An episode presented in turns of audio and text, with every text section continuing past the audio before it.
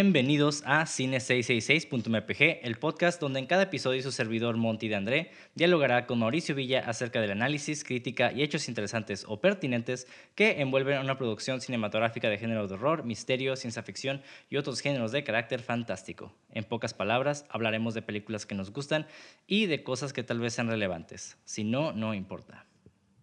Y el día de hoy hablaremos de Mulholland Drive película del 2001, escrita y dirigida por David Lynch y con Naomi Watts y Laura Herring como protagonistas. Y para los que no sepan, David Lynch ha dirigido otras películas. Entre sus más conocidas están Eraserhead, The Elephant Man. Eh, ¿The Elephant Man la viste tú, ¿De casualidad? No, de hecho, no he visto nada de este cabrón más que creo que parte de Eraserhead y esta es la primera película que veo completa de él. Órale.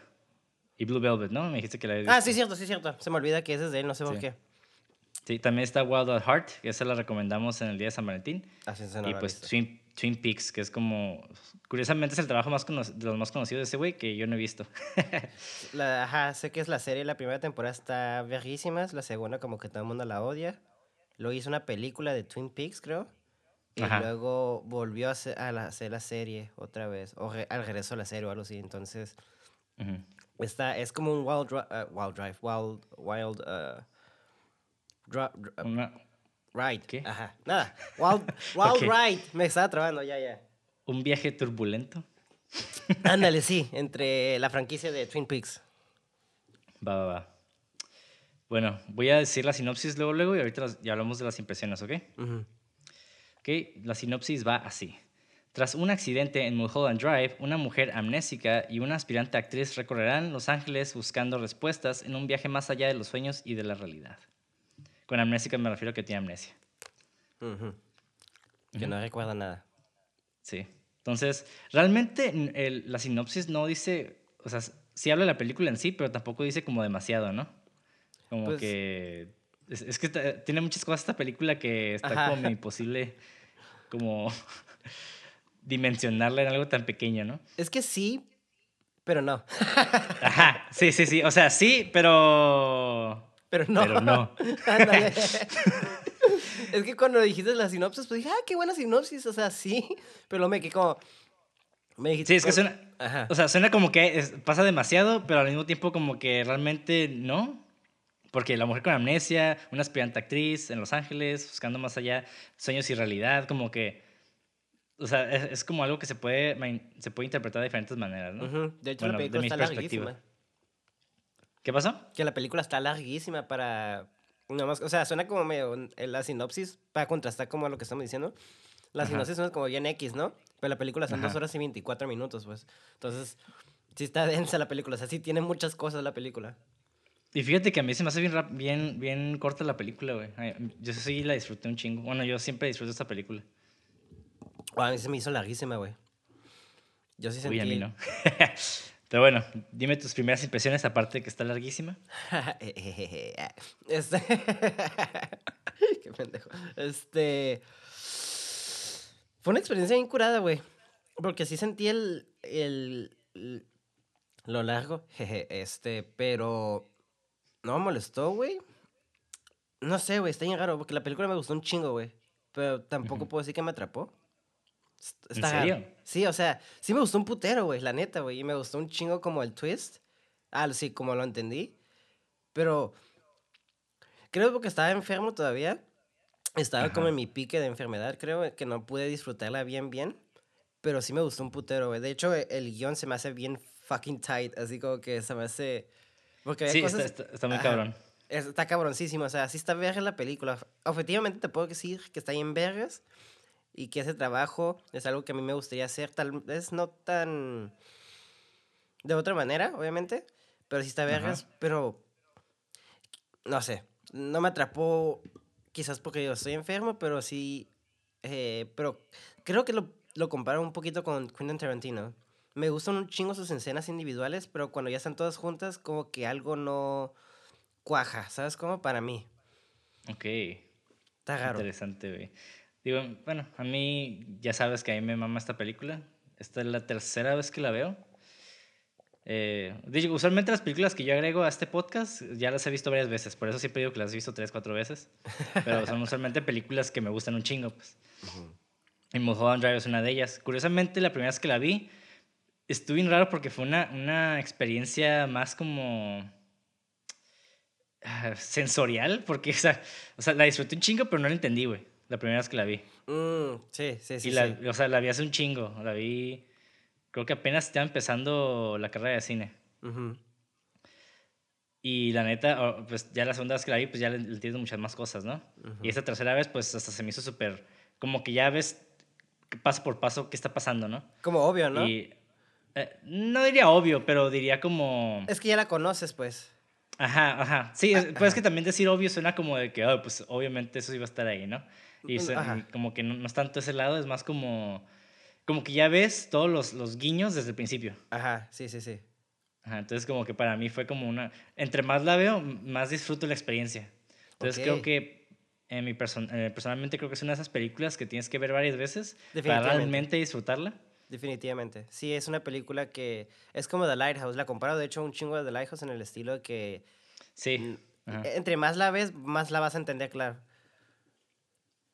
Sí, y creo que es una... eh, como decir, es una experiencia realmente, ¿no? Sí, O sea, sí. que sí, tienes que meter un chingo de coco. O sea, realmente, Sí. igual que en... The- incluso más que en The Lighthouse. Porque The Lighthouse Ujú. creo que es un poquito más eh, straightforward en el sentido de entender la película.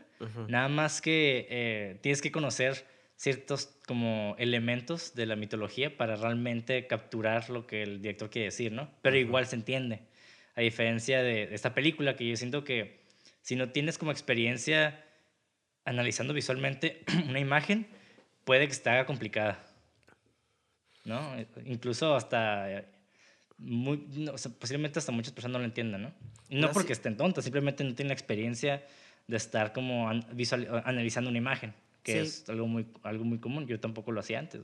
Concuerdo con, definitivamente contigo porque sí he notado desde que he estudiado, bueno, eh, eh, no es como que aprendí ya, ya, ya, ya tenía los conocimientos como por mi cuenta, ¿no? Hablando contigo y investigando y todo eso, ¿no? Pero la escuela como que los fomentas y los practicas, en la uni más bien. Pero, y hablando en ese podcast también ya me he dado cuenta de que ya al verse películas, ya hagas cosas luego, luego, sin necesidad de poner tanta atención. Entonces, di- concordando con lo que tú dices, sí, sí es cierto que sí ya, si ya tienes tu ojo entrenado, pues se te va a hacer más fácil de cómo capturar cosas ahí. Y a mí, no digo que es una película fácil, no quiero sonar como, uy, yo estoy en vergas, pero sí me quedé como, ah, creo que tengo un entendimiento de la película y está bien macabra la película, está bien deprimente, güey.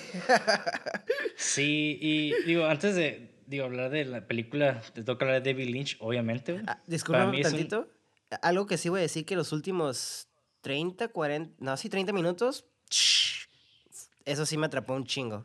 Creo que el principio y el medio fue como, entiendo que fue mucho setup para el payoff y, y sí vale la pena, Ujú. pero sí tengo que decir que esos 30 minutos, cuando todo se pone bien intenso, me quedé como, oh, oh, oh, oh, no. oh". Sí, sí, sí, como que todo va medio de subidita y agarras viada y después como que, oh shit, ya todo de bajada. Exacto. Entonces, sí, sí, sí. Y te agarran curva, o sea, no, son- no solamente es una bajada, es una curva bien 180 grados de, ah, what the fuck, así, ¿qué está pasando, no? sí, sí, sí, y sí, güey. Y digo, digo, quiero hablar primero de David Lynch antes de, de entender, empezamos a, a hablar de la película, de analizarla, porque creo que David Lynch es uno de esos directores que vale la pena in- estudiar. Y no tanto por el hecho de que no quiero ser como esos güeyes mamadores de, oh, es que David Lynch es cine de arte y la fregada, ¿no? Pero realmente su estilo pues está muy separado de, de la, de la visión de Hollywood, ¿no? Y el vato realmente es un artista consumado. El vato creo que hoy, eh, ah, hoy en día pinta y, bueno, el vato está muy metido con su meditación trascendental, pero, pero cuando hace películas el vato es muy libre en el aspecto de... El güey le gusta de repente visualizar escenas y a partir de esas escenas hace la historia. O sea, a veces hace una, dos, tres escenas diferentes, así como nada que ver, y de repente como que basa un guion respecto a esas tres escenas. Ajá. Y sí O se dos. siente. Sí, ajá, exacto. Entonces como que, pero lo, lo- genial de este güey es de que siempre logra darle sentido a su, a su pedo, ¿no? Y creo que él parte de, un, de algo muy inconsciente, como empieza a hablar de, no sé, yo recuerdo mucho una vez tú me dijiste, güey, que, que quería hacer un corto, y perdón si lo estoy publicando, No, eh, que quería hacer un corto de un güey que nada más estaba sentado en un café y llegaba otro vato y le ponía una pistola enfrente. Ah, Simón. Me dijiste que quería hacer eso y yo te pregunté, ¿pero de qué es la historia? Me dijiste, no sé, nomás quiero que pase eso. Y, y, y siento que es algo como muy inconsciente, ¿no? Como que te gusta la imagen, te gusta el setup, no sabes por qué, pero nada más te gusta y a partir de ahí como que dices, ah, pues quiero hacer una historia a partir de, de, de quieres dar congruencia a este pequeño, pues esta situación, ¿no? Y fíjate, güey, que qué bueno que mencionaste esto, porque en cuanto estabas hablando de eso, dije, yo algo, yo soy, no digo que trabajo con varias escenas, porque una hacer una película es muy diferente, pero sí parto a- a- a- en- en, eh, de algo de a veces se me ocurre un movimiento de cámara y digo, ok, ¿qué puedo hacer en ese movimiento de cámara? Como pum, pum, pum, pum, ah, ok, ya, y como me, y sí, sí, o sea, o a veces se me ocurre como ese ejemplo que pusiste, y te dije claramente, no sé, pero se me hace un setup bien vergas, güey. Y ya Ajá. eso, de ahí ya puedes partir. Pues se te hace más fácil, para mí se me hace más fácil visualizar las cosas y después armar el esqueleto y luego ya pulir la carne. No sé si tiene sentido. Sí, sí, sí, sí. Bueno, es que ah, también lo que tú interpretas como esqueleto, tal vez para otros no sea el esqueleto. Digo, el esqueleto siempre Claro. es el guion. Ajá. en, en cine, pero en hablando creativamente de, de desarrollar una historia, pues siempre es como muy... La creatividad y el proceso creativo siempre varía de persona a persona, ¿no? Claro. En mi caso me sucedió algo similar. Yo creo que aprendí mucho de David Lynch en ese aspecto, porque me gusta mucho su cine y al principio no sabía por qué, como que, güey, ¿por qué me gusta esto? A veces ni lo entiendo, güey, pero me gusta. Pero me Me asusta. gusta, pero me asusta, ¿no? Como Erase, Eraserhead es una película muy extraña, muy surreal. Y la Sí. neta es de esas películas que la ves y te perturba, pero no sabes por qué, güey. O sea, es la imagen, el sonido, la- la- el diseño sonoro y todo, pero realmente no hay como una historia de que, uy, un monstruo ni nada. O sea, es como, es como escenas completamente surreales de, a la verga, qué pedo. O sea, me siento mal, güey. Sí, sí, sí. De hecho, algo que me encanta ese, de este vato, que de hecho sí, esta película sí me hace, me, me, me intrigó a como realmente, in- como tú dices, estudiar a este güey, porque sí tiene algo muy interesante. Y yo como sonidista, y, y sí me quiero como meter un poquito al diseño, diseño sonoro es, el diseño sonoro de esta película hasta, me gusta cómo juega con él, güey. Está vergas, güey. Oh, juega con un chingo de cosas y ahorita vamos a hablar de todos esos jueguitos, ¿no? O sea, de esos jueguitos, ah, de esos, Esos juguetes. Ajá, y, y bueno, David Lynch es, es un director que a pesar de que no está en Hollywood es muy reconocido. Eh, nunca tuvo como, digo, puedo pasar mucho tiempo hablando de David Lynch, que no quiero, pero básicamente es un vato que realmente no le gusta explicar sus películas y nunca ha dado creo que una explicación concreta de Mulholland Drive, ni Racers, ni nada. Creo que Sí. da pistas, que ahorita vamos a hablar de esas pistas. Pero realmente el vato no le gusta eh, decir de qué trata una película porque le, lo que le mama a él y que yo creo que es básicamente su visión de lo que es el arte, es de que la, la audiencia tiene que interpretar y es su obligación interpretar la obra. Eso, sí. Y, y eso, y es lo que lo hace interesante realmente, ¿no? Lo que lo hace que nos atraiga. Y de hecho hay una entrevista, ¿no? Que le preguntaron de Eraserhead y le dijo, oye, ¿y, y si tiene un, un motivo esta historia? Y el vato dijo, sí. Y le hace, ah, ¿te gustaría explicar por qué? No. ¿Qué es? Yo, Ajá, exacto. Vato, no. Yo, ok. Y también, igual como Holland Drive, vato dijo, pues les puedo dar pistas y puedo hablar de un poco de la película, pero realmente no, no me gustaría arruinarles como que la, esa interpretación. Entonces, a partir de esto, quiero pues a- hablar de esa película con la mente abierta y decir como que no trata exactamente de una cosa, eh, porque hay muchos análisis, ¿no? Mucha gente habla de que es, es una especie de analogía al deseo, hay otras personas que dicen que es eh, la relación del sueño y la realidad, las fantasías. eh, Yo me voy por esa parte. Ajá. Sí, sí, sí, definitivamente es una fantasía, ¿no? Pero también la fantasía se puede interpretar como un sueño, un sueño post-mortem, o simplemente la interpretación de, de la mujer que estando viva, ¿no? Sí, de claro, cómo exacto. Ella, quería ver el mundo. O, Exacto. o puede ser las tres com- com- combinadas, ¿no? Que- ajá, sí, sí, sí. Y de hecho, algo que me encanta de David Lynch, que, que va a lo que es muy abierto y libre, como tú dices, es que hay un ejemplo de una escena, de, una, de un clip que tiene él, que le dicen, ah, algo de, algo de la escena. Ah, le dicen, tal vez podemos cortar la escena. Y luego voltea bien emputado y luego dice, Who gives a shit how long the scene runs? Es como, Sí, sí, fuck, sí. man, todo emputado y me quedé, güey, qué compa, güey. Y son cositas así que te hacen ver como, ah, mira, este vato, la neta, lo que le importa es el momento, ¿sabes? Como no estar como restringido a cinco minutos, a tres minutos, porque, porque para él la visión que él tiene de cinco minutos no va a contar la escena que necesitamos, ¿sabes? Porque, por, eso, por eso también la película está demasiado larga. Está, hay cosas que se sienten bien, des- como bien random, pero mientras que vas Ujú. avanzando todo como que empieza a ensamblar y te quedas, Ajá, sí, exacto. "Ah, Ajá, Sí, y- ok". y, hay, y hay muchas cosas, ¿no? O sea, sí hay escenas en la, en la película que pueden quitarse y se entiende, bueno, entre comillas se entiende, pero realmente son escenas que a mí me gustaron un chingo, que para mí valen la pena dejarlas, ya De- por el mero hecho de la pura escena, o sea... No, de hecho, hasta te puedo decir, güey, que cada escena se siente como un pequeño corto, güey. Que es lo Sí, increíble exacto, de este vato. Sí, sí, exactamente, güey. Y yo no sacaría nada, la neta. O sea, me quejo de, de lo largo, pero así objetivamente te puedo decir como guionista también que me gustaría hacer. No quitaría ninguna escena. Que- Y eso se me hace increíble, pues, o sea, no sé, está bien raro que esta, pel- esta película como manufacturó mucho lo que generalmente me gusta, pero también me sacó medio mi elemento, pero también, no sé, estuvo cool. Eh, Es una, como tú dices, una experiencia esta película, la verdad. Sí, exactamente. Bueno, y antes de, digo, de empezar con los antecedentes, ¿te gustaría tú dar tu interpretación de la película? Pues yo creo que esta morra, bueno, como yo lo entendí, es de O sea, que... Manda. Morra, ¿quién, quién Ah. de las dos? La Naomi Watts, la... Ah, ¿Cómo se llamaba? ¿Betty? Ajá, Betty, ajá. Este... Bueno. Es Ok, que... ajá, va- va- vamos, a plantear, vamos a plantear de esta manera, ¿no? Ajá. En, en lo que plantea la película es de que existen estos dos, estos dos digamos, uni- bueno, es el mismo universo, pero existen estas dos visiones, ¿no? Dos La versiones. visión, de la, la visión de la fantasía y la visión de la realidad, ¿no? Ajá. Que cada uno lo puede interpretar de diferentes maneras. Hay gente que la realidad la ve más como el deseo, no tanto la realidad. Pero, en fin, ¿no? Eh, vamos a interpretarlo eh, por motivos del podcast de esa manera, de que una, la, básicamente el primer y segundo acto, entre comillas, es, es este, la fantasía y el tercer acto es la realidad, ¿no? Ajá. Sí, sí, sí. Ok. Y en la fantasía, el- las dos personajes tienen nombres diferentes que a las de la visión real, Ajá. ¿no? Que sí. Naomi Watts, su nombre en la fantasía es Betty. Ajá. Y la de Laura Harring, que es la, la otra morra que tiene amnesia, es Ri- Rita. Ajá. Que en la, en la realidad, eh, Naomi Watts ya no se llama Betty, se llama Diana. No. Diane. No, Diana es la novia, ¿no? No. No, Ah, no, se llama... Ay, yo no me acuerdo porque es que está. Sí, sí, sí. es, que, es que la película. ver, este- No está conf... Bueno. Los nombres nomás se me confundieron a veces. Según sí, yo. según yo sí se llama Diane, güey. Ok. O puede que no. Ah, se llama... Ok.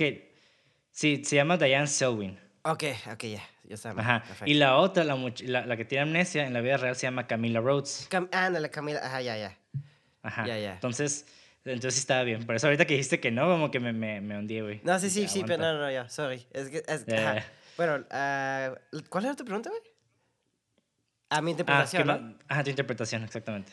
Pues sí, yo creo que la morra la mandó a matar y como que se ¿Qué morra? La, la actriz de la vida del universo se llamaba. Diana. Diana, ajá. Betty, vamos a, yo la voy a decir como Betty. Naomi Watts. La actriz Naomi Naomi, Watts. Watts. Ok, Naomi Watts en la fantasía es Betty y en la realidad es Diane. Diana. Ok, Diana. Entonces, cuando Diane, mató- ajá. mandó a matar a su novia o ex o amante, no, no recuerdo muy bien. ajá. este, como que se arrepintió, bueno, más bien sí se arrepintió y está como fantaseando cómo quisiera que fuera el mundo, en mi opinión. Ok, va. ¡Estás mal! No, no, no, no. Eh. De hecho, es, una muy buena interpretación. O sea, realmente, como dije, no hay como una Sí, respuesta exactamente ajá. concreta. De hecho, es una muy buena, una buena observación. En mi caso, yo lo interpreto como que es un sueño post-mortem. Ya ves que Mm. como... Yo siento que eh, eh, es una de esta- ese tipo de visiones de cuando mueres, tienes una visión este, de, de toda tu vida frente a tus ojos, ¿no? Ajá. Yo siento que ella tuvo una, una, una visión, pero más bien como una especie de revisión, más bien como que editada a como ella quiso que fuera su fantasía, Ajá. o que ajá. fuera su realidad, ¿no? Sí, sí, Entonces, básicamente la historia, en lo que yo interpreto de esta película, es de que Naomi Watts, que es la muchacha Diane, este, llega a Hollywood, no le da muy bien, porque pues va a muchos castings, eh, no, la, no la agarran. Entonces, en uno de esos castings, que era como una película muy grande, iba a ser, este, audicionó para ser la protagonista, pero pues no se la dieron, se le terminaron dando el papel a, a esta, esta muchacha Camila, que es Ajá. la de pelo negro.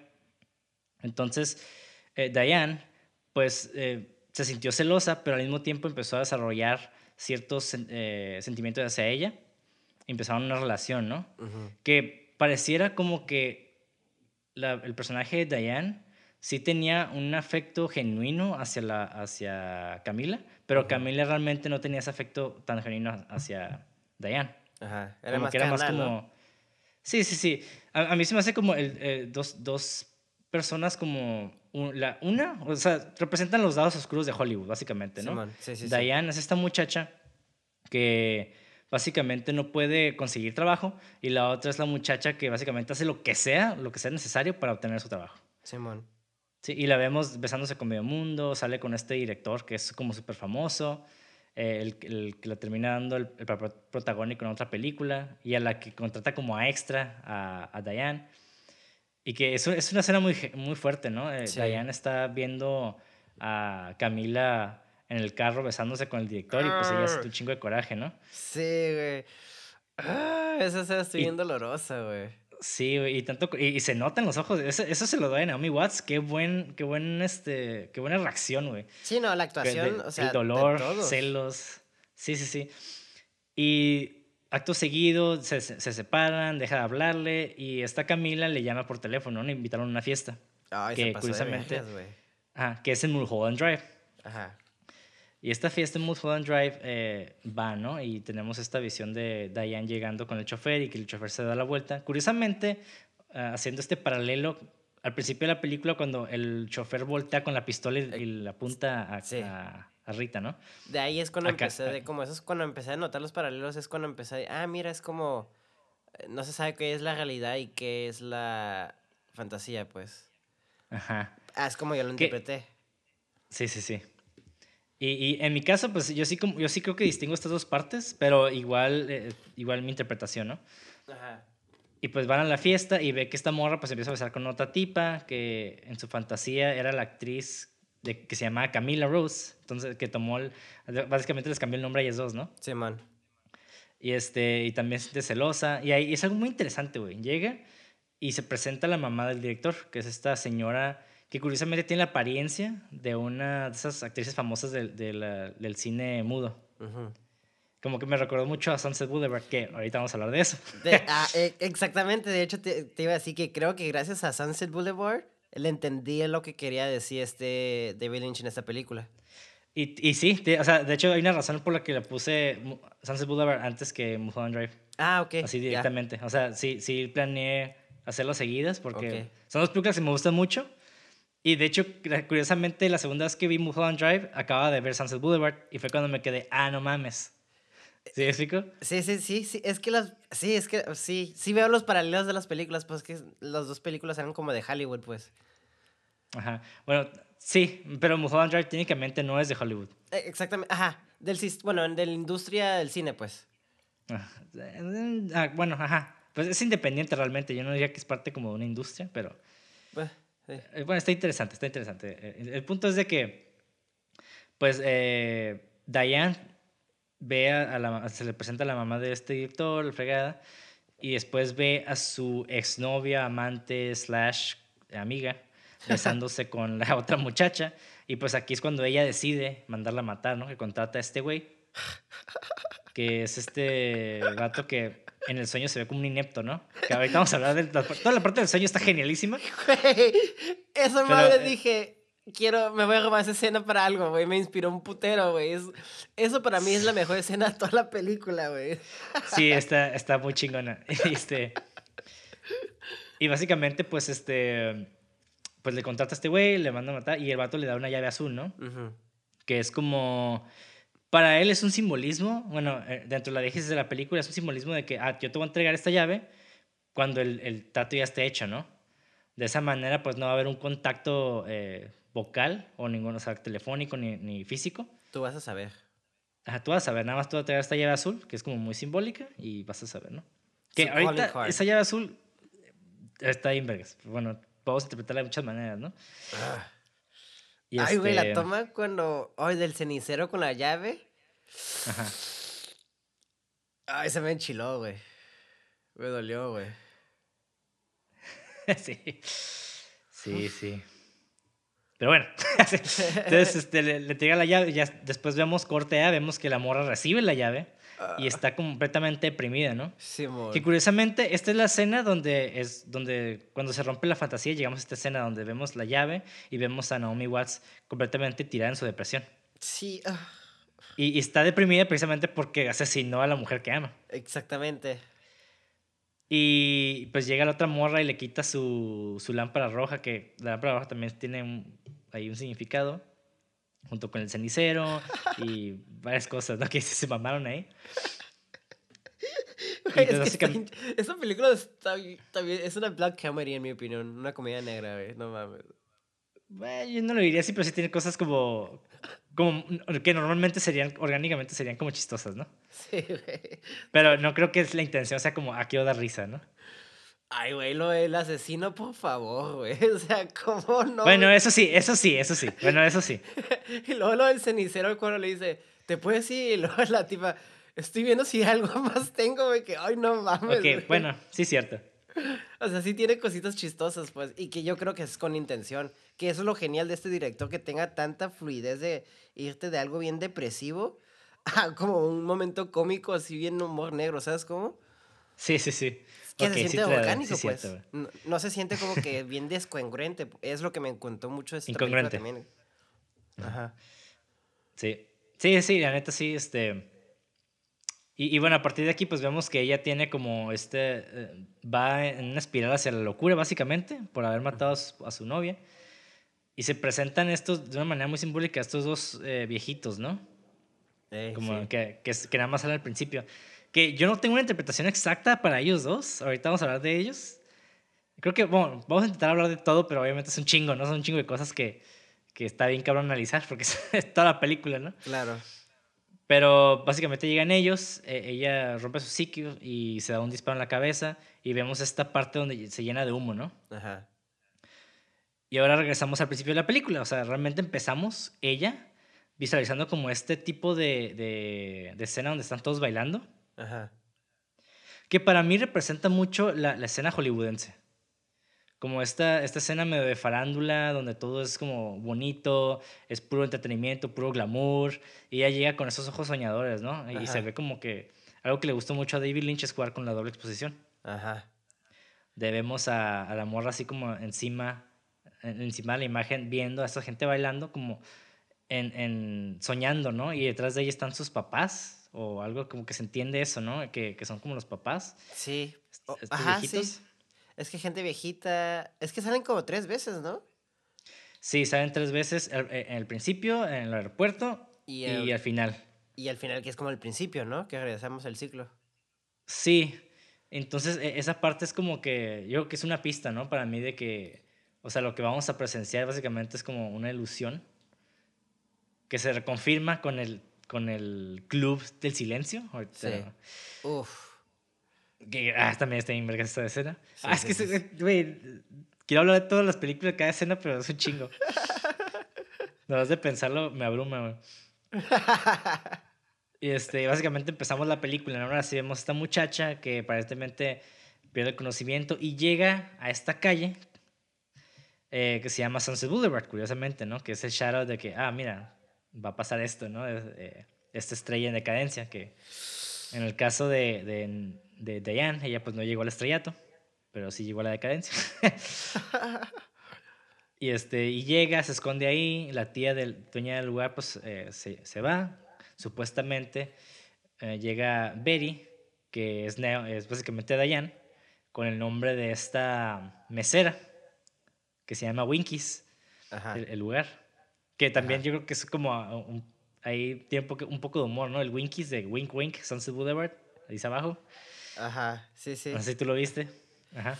No, no lo vi, pero ahorita que lo mencionas ya hice la conexión ¿no? Co- con el wink wink. Sí, claro. Wow. El- Es, es que dice, dice Winkies y abajo de, de, de Winkies dice Sunset Boulevard. Exacto, sí, o sea, no, no lo noté. Pero, o sea, no, no, no, o sea, sí lo noté, pero no hice la conexión del wink wink, ¿sabes cómo? Bueno, yo sí, yo tal vez no, tal vez no lo sea, pero yo la hice, ¿no? Pues es que yo sí entiendo que es como un homenaje o que puse, o sea, bueno, tal vez, ajá, I don't know. Sí, está cargado de referencias a Sunset Boulevard definitivamente, güey. Sí. Y bueno, llega esta uh, Betty, bueno, ya su, con su nombre de, fantasía. Llega Betty súper soñada, virtuosa, con estos dos este, viejitos que son aparentemente como sus, una, son especies de figuras paternales. Ajá. Eh, la dejan a que básicamente corta el cordón umbilical, ¿no? De que ve, sal hacia, hacia Hollywood y vas a ser grandiosa. Te veo cuando seas actriz famosa, ¿no? Y, ah, sí, jajaja. Ja, ja. Y luego corte a esta escena de los dos viejitos en, el taxi sonriendo de manera muy extraña y moviéndose de una manera súper rara. Sí, sí. o sea, yo diría que, la risa era hasta macabrona. Sí, sí, sí. O sea, es este, también una especie de foreshadow de, de un, más bien como, como un presagio, ¿no? De que algo malo va a suceder, algo no está bien, no está normal. Sí, sí, sí, sí. Y, y, paréntesis, esto es algo que hace mucho David Lynch, que sus personajes a veces tengan estas actitudes fuera de lo, lo, natural y normal, como que se mueven de una manera extraña, tienen eh, partes de cuerpo extrañas o hablan de una manera extraña, reaccionan de maneras extrañas tal vez a situaciones que no deberían de reaccionar así. Sí, sí, sí. Eh, es algo que hace mucho él y curiosamente es algo que eh, podemos ver con Kenneth Anger, ¿no? En, un, par de sus cortos que ya, vamos, ya hablamos de él en, en el episodio especial de Kenneth Anger, pero eh, se nota que hay cierta influencia de él hacia David Lynch. Ok. Y este.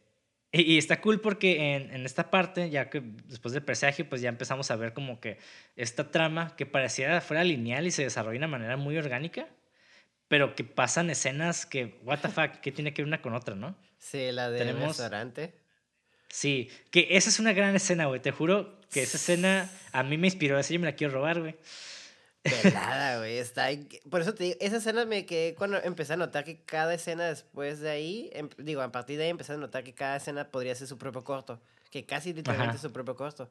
Y me quedé, guau, porque tiene un, un setup, un medio y luego el payoff está increíble. Pero luego te quedas, ¿y esa madre qué? Pero luego cuando ves el. ¡Oh! Exacto. ¡Ah!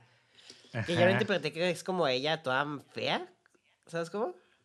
Sí. Entonces vemos en esta parte, ¿no? En este diner, que está este güey, el Patrick Fischler, que ahí se llama Dan en la película.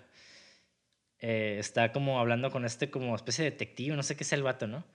ya ni sale, ¿no? Oh". Sí, ese güey creo que sí sale, creo que es uno de los güeyes que está ahí en, en, en, el área de casting, pero no estoy seguro. Ok. Pero el punto es de que el vato pues está diciéndole, ¿no? Que tuvo un sueño y que el vato estaba parado en cierto lugar y que iban atrás del, del, del, restaurante y había un homeless y, bueno, más bien había un monstruo, ¿no? Algo así le dice. Ajá. Es más, creo que ni dice exactamente qué era lo que vio, que algo horrible. Solo dice algo horrible que está detrás de la pared y ya. Ajá. Que esa madre la primera vez que la vi como me cagué, güey. O sea, esa madre me dio un chico de miedo, güey. Porque la vi la noche y yo solo acá y, ¡ah, fuck! Ay, a mí me la cagaron porque esa escena ya la había visto porque la usaron para un ejemplo de una, para una, ah. para una clase. Pero me quedé como, uy, la verga. La primera vez que la vi me quedé como, oh, está, chingón. Porque al principio me estaba cansando, como, ¿qué mamá es esto, güey? ¿Qué está pasando? Y luego ya cuando lo vi todo completo me quedé como, ah. Y luego ya cuando lo ves en contexto de toda la película te quedas, ah. Exacto. Entonces, eh, vemos este homeless, ¿no? Que al parecer para mí, ese homeless como representa de cierta manera como la muerte, güey.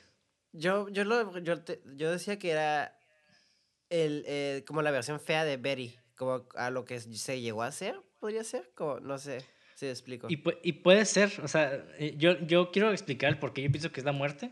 Ajá. Y es porque cuando el vato, pues más que en la apariencia, ¿no? Como este, este ser como de inframundo que está como en las, casi casi en las cloacas, ¿no? Completamente negro, sucio. Y y cuando lo ve este güey, el Dan, se muere. O sea, para mí fue como que ese güey es la muerte, güey. O sea, y al final, cuando él se, se, descubre que eres el recipiente de este cubito azul, que el cubo azul pues puede tener diferentes interpretaciones, ¿no? Ajá. Que... Bueno, ahorita vamos a, ahorita vamos a hablar del cubito. Pero básicamente se me hacía como el, el, protector de ese, de ese cubo. Como, ah, yo soy el guardián de esto Y pues para, que, para mí el único guardián que puede ser de algo, así, de algo tan sobrenatural, o, es, el, o es Dios a la muerte, güey.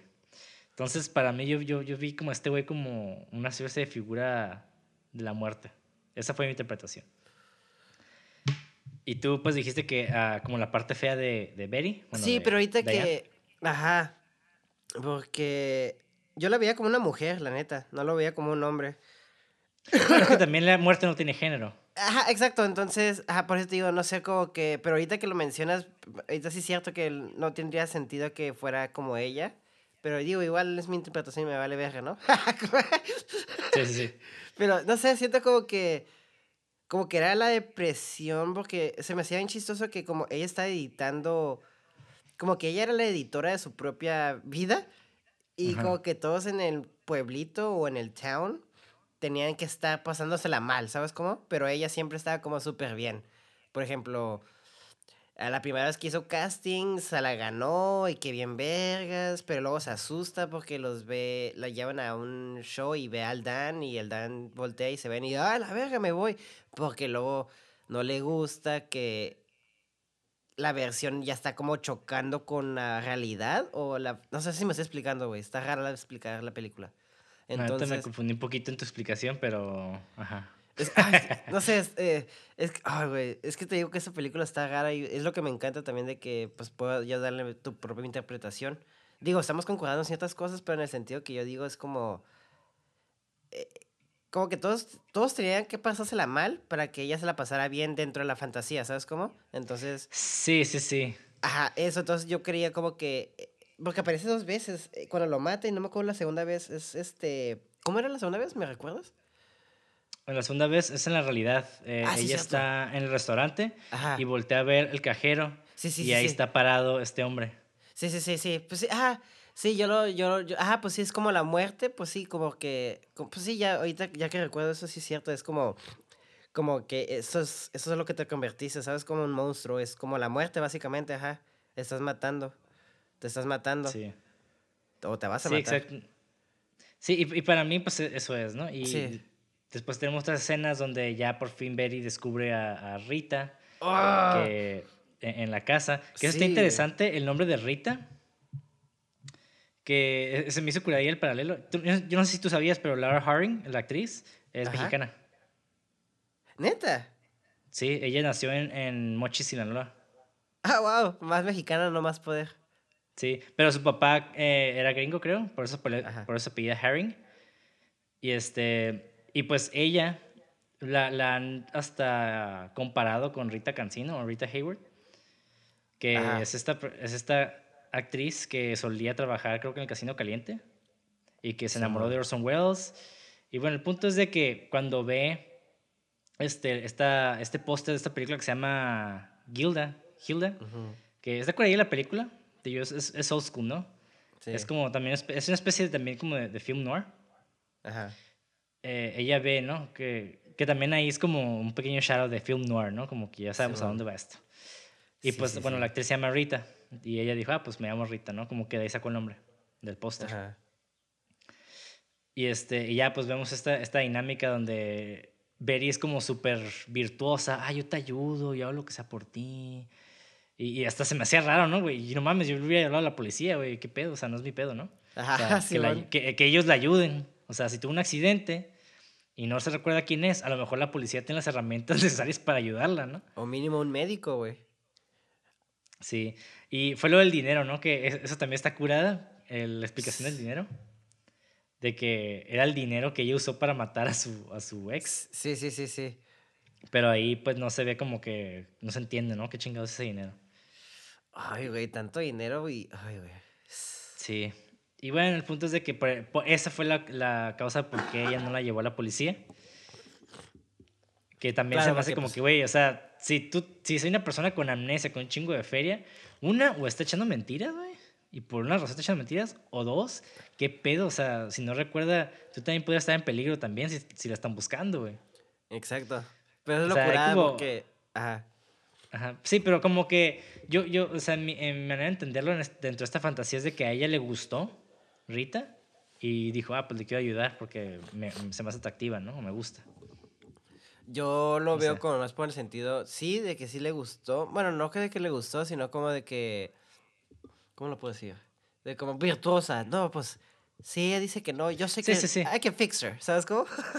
Sí, bueno, no, no, no estoy diciendo que las dos, los, estos dos elementos tengan que estar separados, al contrario, pueden ser las dos cosas al mismo tiempo. Ajá, de hecho, ajá. O sea, y pues ella le ayuda, ¿no? ¿Y qué pasa? Llega esta señora que le da la llave azul. Bueno, más bien le, da la- le da la llave del apartamento, Ajá. que es la llave eh, es- eh, que se la entrega a esta señora, que es la mamá del director, ¿no?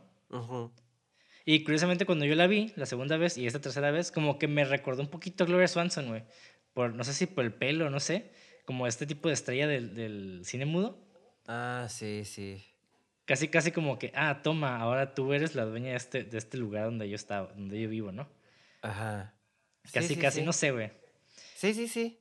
Sí, Ajá, sí. Y, tam- y- y también es, e- e- este como entrega de llave también como que tiene este, este, este presagio de que va a recibir una llave, ¿no? Este pequeño foreshadow. Ujú. Que también ha de tener cierto significado que Rita le haya entregado la llave a Betty, ¿no? Sí, sí, sí. Ah, Sí. Sí, ah, digo, hay- no quiero tampoco entrar tanto en el análisis porque es un chingo. Ajá. O sea, si seguimos y seguimos. ajá, porque después vemos también a este güey que, que es el ladrón, que te, pues la escena icónica de la película donde el vato mata a este güey, que para, al parecer son súper compas, ¿no? Y al principio dije, ah, pues qué pedo con esos güeyes, ¿no? Y lo mata y te quedas, ah, what the fuck. Y después está gritando la señora al lado. Y después el vato va y la arrastra y la señora está como que, ah, algo me mordió. Se va de cura, güey. Y lo quiere matar y, y está el güey como el, el, el que limpia, el, más bien está como aspirando. No, no, aguanta, pero está bien chistoso porque se empiezan a pelear, güey, y la morra lo empieza a madrear, güey. Sí, sí, sí. Y luego ya el vato como que le gana y lo empieza a arrastrar hacia donde mató al otro güey. Y la saca y la morra está gritando y ya de la, la tapa. Y de la nada está el vato que está limpiando, está de la nada viéndolos y luego, ayúdame, güey. Sí. Ya continúa, perdón. Sí, y luego ajá, tenemos eso. Tampoco quiero entrar mucho en esa escena porque, digo, está genial, pero Sí, sí, falta sí, mucho, ¿no? Véanla, También está véanla. esta. es- Sí, está, definitivamente la tienen que ver. También está esta escena donde están este, estos produ- productores, estos este, Mm. productores ejecutivos, ordenándole al director que tiene que escoger a Camila, ¿no? A Camila Rhodes para su, para su película. Que en la vida real, él escogió a Camila Rose como su protagonista, pero justamente en, en este sueño, esta fantasía, el vato se niega, güey. Se niega a escogerla, a pesar de que los productores casi casi lo quieren matar, ¿no? Sí, sí, sí. Y en esta escena hay un paralelo muy chingón. Muy, muy chingón. Al productor le entregan una taza como con un, este, con un café. Simón. Y este café, pues el vato lo, lo, lo absorbe y lo escupe, ¿no? Como, ah, como que le da asco, a pesar de que es el café, el mejor café del mundo, ¿no? Ajá. Y en la realidad, cuando vemos a, a Naomi Watts, a Betty, bueno, perdón, a Diane en la fiesta del director, curiosamente también están uno lado, a- a- cada uno está a un lado de la mesa y a ella le entregan un café y, él lo- y ella se lo está tomando y cuando, lo ta- cuando se lo toma, enfrente de ella se empiezan a besar este, Camila y el director. Sí. Entonces, el que el, el productor ejecutivo ha escupido esta, e- e- esta, este café, que es como ese, esa, básicamente lo que ella no logró hacer Exacto. enfrente de ellos, porque es lo que sí le dio asco en la vida real, Ajá. pero en la fantasía pues se ve in- interpretado, proyectada por, a través de este personaje, ¿no? Sí, sí, sí, sí. que, eso, que parecía ser el vato más eh, ilógico del mundo, ¿no? Que es un güey que no habla, que siempre está enojado, que escupe cosas, que no- parecía que no, no, tiene, no, no racionaliza las cosas, ¿no? Ajá. Que hasta cierta manera el vato podría ser, interpretarse como la locura de, esta, de, de bueno, de Na- Diane. ¿Sí? Ajá. Digo, es- esa es mi interpretación, ¿no? O sea, tal, tal vez sí no, ¿no? Pero yo sí lo veo así como que, ah, el vato a lo mejor es, sí es esta, como la parte oscura, ¿no? Y también funciona de cierta manera como, eh, eh, que así, aquí, así es como ella ve a Hollywood, ¿no? Ah, Como sí. eh, esta, esta mafia de, de productores que so- son amargados, horribles, ya, tienen, ya saben a quién van a escoger, no quieren a nadie más. Eh, no, o sea, no quieren dar oportunidades a nadie, ni siquiera, es más, hasta el director más cabrón lo tienen controlado. Sí, es digo como que también para justificar la realidad que ella nunca fue seleccionada, ¿no? Sí, sí, sí, ajá, exactamente, porque es como que la vida está contra de mí. Ajá, exactamente. Y, y, aquí está, y aquí está incurado porque también vemos el descenso de este director, ¿no? De que todo le empieza a ir mal, su esposa lo engaña, se lo putea el güey de la, de la piscina, lo van a buscar a su, casa lo van a buscar a su casa, después se le enfrenta un güey que está vestido de vaquero, que ese personaje está bien raro, bien interesante también, güey. Que lo amenaza, ¿no? De que, ah, pues, o escoges a esta morra, o la siguiente vez que venga. Ah, no, dice, si la escoges, nada más vas a ver una vez en el futuro, pero si la escoges, si no la escoges, me vas a ver dos veces en el futuro. O sea, como de que, güey, esa amenaza está exquisita. sí, güey. Y, este, y, bueno, ya no me voy a enganar demasiado porque es, toda la película, ¿no? Como tenía que hablar de toda la película, güey. y este. Y bueno, y un poquito, güey, del por qué esta historia. Es de que David Lynch escribió originalmente la idea básica de esta historia a principios de, de los noventas. O sea, estamos hablando de que esta película salió en el 2001. Okay. Pero, pero la idea surgió en el 90 y, no sé, 91, 92, por ahí. Pues ahí, en, a principios, porque a David Lynch se le ocurrió hacer una especie de spin-off de la serie de Twin Peaks. Mm. Entonces, el arco del personaje de Betty en la película fue escrito para el personaje secundario de Twin Peaks, Audrey Horn, quien, quien ella hubiera sido la, la figura central de este spin-off propuesto, ¿no? Y, y esa, esa, fue la razón por la que hizo esto.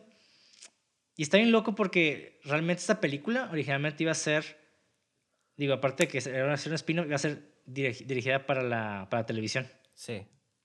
Pero no me acuerdo qué, qué, productora era, qué estudio era, no sé si ABC o no sé, no me acuerdo cuál era, que le dijeron que siempre no, que, está, que no, no les gustó básicamente lo que hizo eh, David Lynch con eso al principio. Entonces tuvo que reformular todo, que creo que salió mejor de esta manera. Creo que no hubiera estado tan curada que hubiera sido película de televisión. Mm. Pero no sé. Pues es que tampoco está muy cinemático la, el, la película. O sea. Ay, güey, sí, güey, no mames. Tiene un chingo de, de lenguaje bien vergas, güey. O sea, sí, pero no diría que es para. Bueno. O sea, tiene cosas que parecían no ser de cine, ¿no? Como hay dobles exposiciones que se ven medio bien raras. De hecho, eh, creo que es la única parte que no me gusta de la película. El baile al principio, que se ve medio culerillo. Ah, a mí me encantó, güey. pero a mí no solo culero. se me hace muy como se, se, se, ve demasiado el green screen se me hace muy de televisión eso sí esa parte pero en general yo sí la veo como una película de, de, o sea sí la veo como una película de cine güey o sea, no sí creo que la estoy subestimando en ese sentido discúlpame. Porque sí tiene cosas bien chingonas pero es que bueno no, no quiero entrar mucho con la cinematografía con la cinematografía ahorita. Ahorita vamos a hablar un poquito de eso. Pero ¿en qué estaba? Ah, básicamente también esta película eh, también estuvo dedicada a Jennifer Syme, que básicamente es una joven actriz que su historia es muy similar a la de Betty. Mm. En la vida real. Y de hecho, ella sí murió en un accidente de auto, después de que se, después de que se completara la mayor parte de la película. Ok. Y ella, de hecho, fue asistente de David Lynch antes de su muerte. Ajá, entonces, fue como una de esas cosas que la realidad supera la ficción a veces, güey. Sí, ¿no? Sí, bueno, ahorita ya hablamos un chingo de, de, la película, de lo que podía significar cada cosa. Este, básicamente, pues llegamos a la conclusión de que, que yo digo que es fantasía y realidad. O sea, al principio es la fantasía, después viene la realidad. Pero lo que me faltó mencionar es. Ah, cara. Es el significado, de, el significado del, del, del cubo. O sea, no tengo la respuesta, la neta no tengo la respuesta. Y, pero quiero hablar de eso porque se me hace, el cubo se me hace algo, muy interesante, güey. ¿A ti qué te pareció el cubo, güey? Lo del cubo, tal ah, va a ser medio anticlimático mi respuesta, pero creo que nomás fue un MacGuffin para terminar abruptamente la historia de la fantasía y, y simbolizar de que aquí ya acabó su historia y ya no sabemos qué pedo porque porque la chica se encuentra como muerta, ¿no? básicamente. Sí. Eh, y entonces como que al fin ya tiene la llave, se da cuenta que conecta las cosas y se da cuenta de esa realidad es cuando desaparece, pues. No sé si me explico o tenga sentido lo que estoy diciendo. No, sí, sí tiene sentido. Ajá. Eh, es como yo lo visualicé, pues, o sea, como que nomás... Sí, eh, ajá, es como el artefacto que marca el- la, la, la diferencia entre la realidad y la ficción. Pero- sí. Exactamente. Ajá. Y, Ajá. y en cuanto la Betty consiguió, la Betty, perdón, la, la otra muchacha consiguió la llave y abre, es como que, como que es, ay, yo en esta versión no existo. ¡Puf! Desaparece porque luego, creo que esa secuencia me gusta un chingo donde se ve como pasa el tiempo y luego entra la, ah, pues la tía, ¿no? La, Ajá. entra la tía, se asoma, ya no está el, el cuarto está muy diferente, ya no está ni el cubo. Y luego pasa como más, se sale y pasa como más tiempo y ya regresamos al tiempo de, bueno, con eh, Diana, ¿no? Sí. Bueno, esa es otra casa. Según yo, es una casa diferente. Ah, ok, bueno, entonces yo Es- me según ahí. Ah, creo que yo estaba en la casa de la tía y después vamos a la casa de, de Diane, Ah, ok. que es en otro lado. Eh, bueno, para, para mí fue como el, el marco que ahí acabó como la realidad, ajá, o Sí. eh, la separación, pues.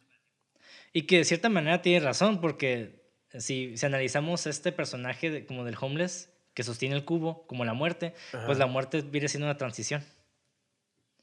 También, entonces, hasta podemos interpretar, ¿no? Que la, que la muerte es una fantasía, güey. O- O sea, lo que hay después de la muerte es pura fantasía. Pues Ah, sí, pues, ajá, El, el cielo, el paraíso, el infierno, o sea, son fantasías. un sueño, digo, ajá. Es lo que, esa es mi interpretación, ¿no? Claro, claro, al claro, final- sí, sí, sí. Sí, porque para unas personas sí es muy real, ¿no? El paraíso, pero pues para mí no. Eh, pero lo que está como curada es de que para mí el cubo también representa esta cosa, ¿no? Que, ¿Qué cosa? y, y eso es algo que vi, porque eh, curiosamente para hacer este guion quise también ver entrevistas de David Lynch. Ok. Y me tomé, y, y vi un video, güey, que hablaba del, de la visión, más bien como de la perspectiva psicoanalítica de, de, este, de esta película. Y habla mucho del deseo, de la, Ok. que, no es, que, no, que, que ellos no lo interpretan como, más bien que la persona que hizo el análisis no lo interpreta como fantasía y realidad, más bien lo interpreta como fantasía y deseo. Ok. Entonces, si vemos esta fantasía, es más bien el retrato del deseo que ella tiene en su interior. Entonces, el deseo, algo que menciona Lacan, que ya lo mencioné en A Bittersweet Life, es de que el deseo es como un agujero, ¿no? Que nunca, que nunca se va a llenar. Es un agujero que nada más cambia de forma, que toma forma, ¿no? Entonces, si vemos esta fantasía como el deseo de Diane o Betty, pues es, es como el vacío de este cubo, ¿no? Que realmente nunca vaya a estar lleno y pues no existe, realmente porque pues es una fantasía, ¿no? Sí, sí, sí, sí. Y es más, el deseo, cuando lo tienes, incluso lo que ha dicho Sisek, ¿no? Es de que pues lo peor y lo mejor que le puede pasar a un ser humano es... No, lo, lo- hay dos cosas que les puede pasar al ser humano que es como lo peor. Uno es este desear algo y lo segundo es obtenerlo. Simón. Entonces, aquí en la fantasía, ella técnicamente sí obtuvo lo que quería. Entonces, esa es como otra interpretación de la película, ¿no? De que tal vez lo que vemos después es ella, es la re- reinterpretación de este deseo. Que está, está medio raro, ¿no? Que, que se me hace un poquito más farfetch esa, esa, ese, ese, esa cronología. Ajá. Pero personalmente, mm, sí tiene lo del deseo y el cubo, para mí sí tiene sentido.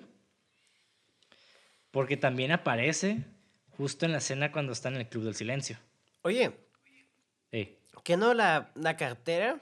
La llave sale de la bolsa de. de la. de la bolsa de Diana, ¿no? Y el cubo sale de la bolsa de. de la otra chica, ¿no?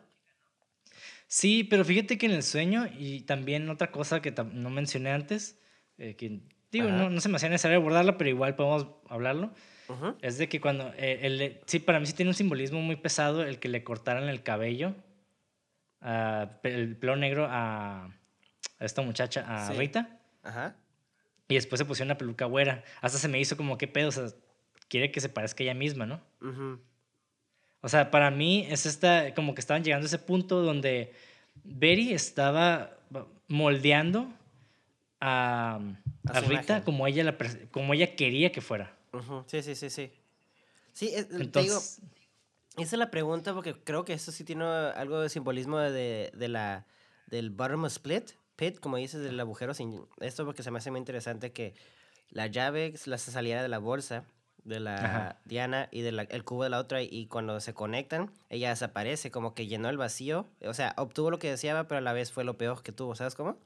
Exactamente, güey. Y ya, ahorita, me, o sea, sí es cierto que los... Ahora la, uf, no hay nada y, ajá, todo negro, pues, ándale, sí, sí, sí, concuerdo con eso, ¿eh? Sí, y, y- no sé, y digo, es locura esta película que realmente podemos encontrarle muchas interpretaciones o sea, a- al cubo. Ajá. Para mí creo que es lo, lo más acertado, eh, que es este, esta parte del deseo, el vacío. Y más que nada porque también Diane quería ver a Rita como, como su reflejo, ¿no? Y al principio que vemos, que hay, eh, vemos dos escenas muy similares de las dos viéndose al espejo. De hecho, hasta parece que como Diana no tenía, bueno, Rita, la voy a decir Rita. La Rita como que no te, ay, me tiene que salvar la chica, ¿sabes cómo? Me tiene que salvar ella. O sea, como que en su... Sí, sí, Exactamente, y ya, pues, en, en- de hecho, en la vida real, ella, pues, me tengo que mover y voy a hacer lo que sea por, hasta, hasta arriba, ¿sabes cómo? Me voy a casar con este pinche director y la chingada ella. Sí. Y en, la fantasía, no, yo la tengo que salvar, yo la tengo que cuidar, lo virtuoso, porque pues también yo quiero que ella dependa de mí, ¿sabes? Como lo enfermizo también. Sí. Sí, y, y, y ahorita que mencionas eso, curiosamente, a mí sí se me figuró como que ella tenía complejo de salvadora, la- Claro, hablando de, sí. de, de- de Betty. Sí, sí, sí. Definitivamente, güey. Y bueno, ah, es que ah, también me gustaría hablar del vaquero, pero digo, el vaquero tampoco es como el cubo, como que realmente no hay una explicación exacta. E- Es para, yo creo que es como el, e- es, es, ese, es como el Dante's Inferno, eh, Virgil, el que te guía en sueño. O la fantasía, porque el, vato- el vato le dice, time to wake up. Y él Es cierto, es cierto, güey. Y se despierta casi, casi, ¿no? Y de hecho hasta el vato le dice, y lo amenaza al director, si no escoges a esta chica vas a valer verga. Ey, sí es cierto, ¿eh? Puede ser, güey, puede ser una especie de Virgil, es como el güey, eh, o puede ser un- de Caronte, ¿no? Como este güey que te jala hacia la muerte. Ándale, ajá, ándale así, o sea, pues sí, porque, ajá, sí. O sea, pues, digo, porque si no haces caso, te voy a ver dos veces. ¿Sabes cómo? Sí, sí, te da como la opción. el que esté vestido de vaquero también es como que, ah, es el forajido, ¿no? El que se... O, que, el que se, eh, o el que se muere, mueve fuera de la ley o el que imparte la ley, ¿no? Ándale, el, que- sí, el, el outsider que viene a justiciar, ¿sabes cómo? Ajá, Sí, sí, sí, por sí. eso también yo me fui como po- por, esa parte, porque como que, o sea, sí estuvo bien raro que de la nada apareciera, pero ya cuando, también cuando empecé a sentir, esto sí es como un sueño, es cuando están en silencio y el vato le dice, este, todo esto es una ilusión. Me quedé, Oh, e- esa escena hermosísima, güey. sí, Está sí, sí, preciosísima, muy güey. extraña, güey. Muy extraña. Yo la primera vez me quedé, what the fuck, con esta escena, güey. Ahí ya viéndola otras dos veces, pues Ajá. ya le encuentras todo el sentido del mundo, ¿no? Exacto, y en cuanto dijo la palabra clave para mí fue ilusión y me dije, ¡ajá! Y luego ya empecé a como que asociarlo con... ¡Ajá! ¡Ajá! ¡Soy un detective! ¡Soy inteligente! ¡I'm smart! este... Eureka. Y luego ya conecté con el vaquero cuando le dice, es, es hora de despertarte de esta pesadilla o algo así le dice. Y ya como que se despierta, ¿no? Como que hay una parte y luego como de la nada se aparece y ya se despierta la chica y es como que, ah, ok, esta madre es como o un sueño o una fantasía y ya como que obviamente tú ya especificaste la diferencia entre cada uno, ¿no? Pero o sea, Sí, iba sí. por ello. Pero ahorita que estás diciendo otras cosas tú de tus versiones es como que, ah, pues sí, no, no iba tan perdido. O sea, la película está... Es locura, o sea, no es tan, tan difícil de entender si ya tienes un lenguaje o entrenado tu ojo, pero tampoco son cosas que ya vas a entender luego, luego. O sea, sí te, te da tiempo de Eh. estudiar, aunque ya tengas algo estudiado, pues. A, a mí se me hace como difícil de entender esta película, güey. O sea, digo, es que todo realmente se puede entender si, si tienes la, la habilidad, ¿no? Claro, ajá. Pero, y- pero de todas maneras, aunque la tengas, tienes que pensarle machín. O sea, No, tienes es lo que te digo, que esa atento, güey. película, ah, es lo que te digo, que es la flexibilidad de, o no le vas a entender nada, o aunque entiendas cosas, todavía te va a hacer pensar, que eso es lo bueno de una, de una buena película, habla bien de una buena película, porque todo, todo, ve todo lo que estamos sacando y de lo que hemos estado hablando, muchas interpretaciones, sí. aunque eh, vamos como, creo que tenemos como, vamos como en eh, Rápidos y Furiosos, güey, vamos en el mismo camino y ya nada más al final nos separamos porque tenemos diferentes versiones, pero creo que tenemos como la misma versión, básicamente, pues. Lo que te digo que sí está sabroso esta película, pues. Sí. Sí, sí, sí. La neta está bien deliciosa, güey. Y este. mm, ¿Y qué más? Ah, y, y aparte del Club Silencio, algo que. de- hablando de la ilusión, algo que se me hizo muy representativo es de que sale esta muchacha cantando. Eh, Habla, habla acerca de un amor perdido, precisamente, ¿no? Crying, sí. Esa es la versión en Ah. español de una película de Roy Robinson, creo que se llama el cantante. Mi mamá le encanta, se llama la canción Crying. Pero es en español. La está haciendo en Ajá. español. Sí, y esa, no, pues, esa, esa, esa canción, uno, está bien vergas, la neta, Sí. está hermosa, pero está curada porque la morra se cae, o sea, la cantante se cae y la, la música continúa, ¿no? Ujú. Y para mí ese, eso es como súper simbólico en el sentido de que, ok, o sea, la, la persona muere, pero la música sigue, ¿no? La vida sigue, ándale. la la- no, no, no, o sea, no tanto la vida, pero en, en sí el sentido de, de la percepción de, de Diane. Ajá. O sea, ella murió, ella murió, pero la película siguió, güey. o sea, sí, sí, como Ajá, que Ok, ajá. siguió con, una que siguió con su fantasía, con este sueño post-mortem o este sueño oh, de su interpretación del deseo, ¿no? Sí, porque curiosamente las dos, las dos chicas empiezan a llorar, como que ya se dieron cuenta de ahí, ¿sabes cómo? Sí. Porque de ahí Sí, creo que y- pasa lo de la llave, ¿no? Ajá. Sí, sí, sí. Y, y Entonces, aparte, ajá. pues también el, el que el, el club se llame Silencio y sea casi puro audio, se me hace como irónico, ¿no? Pero Ajá. también el silencio, pues siento que viene mucho de la mano con este tema de la muerte, como, o sea, después Ujú. de, de morir ya solo hay silencio, ¿no? Sí, sí, sí. Y no sé, eso, se me hizo muy bien, muy, muy bien cómo terminó la película con esta mujer eh, que estaba postrada en, ¿cómo se llama? La zona VIP del, del teatro, no acuerdo cómo se llama. Y ¿El bueno, ahí como que dice, y ahora solo hay silencio, ¿no? O, o dice un, algo similar. Simón. Y bueno, y te digo, y viendo estos, este video, buscando la explicación de David Lynch, eh, menciona 10 cosas, ¿no? Ok. eh, David Lynch da 10 pistas para desbloquear básicamente esta película. Y el punto número uno, la primera pista es que presten especial atención al comienzo de la película, que al menos hay dos pistas que se revelan ant- antes de los créditos, que son dos escenas, ¿no? De esta superposición de, de Betty con estos bailarines y aparte la escena de la muchacha que está en el carro, ¿no? Simón. Ah, y, y sí, o sea, para mí esas dos eh, escenas son como que vitales para cerrar el círculo. Sí, sí, sí. Sí, exactamente. Ajá.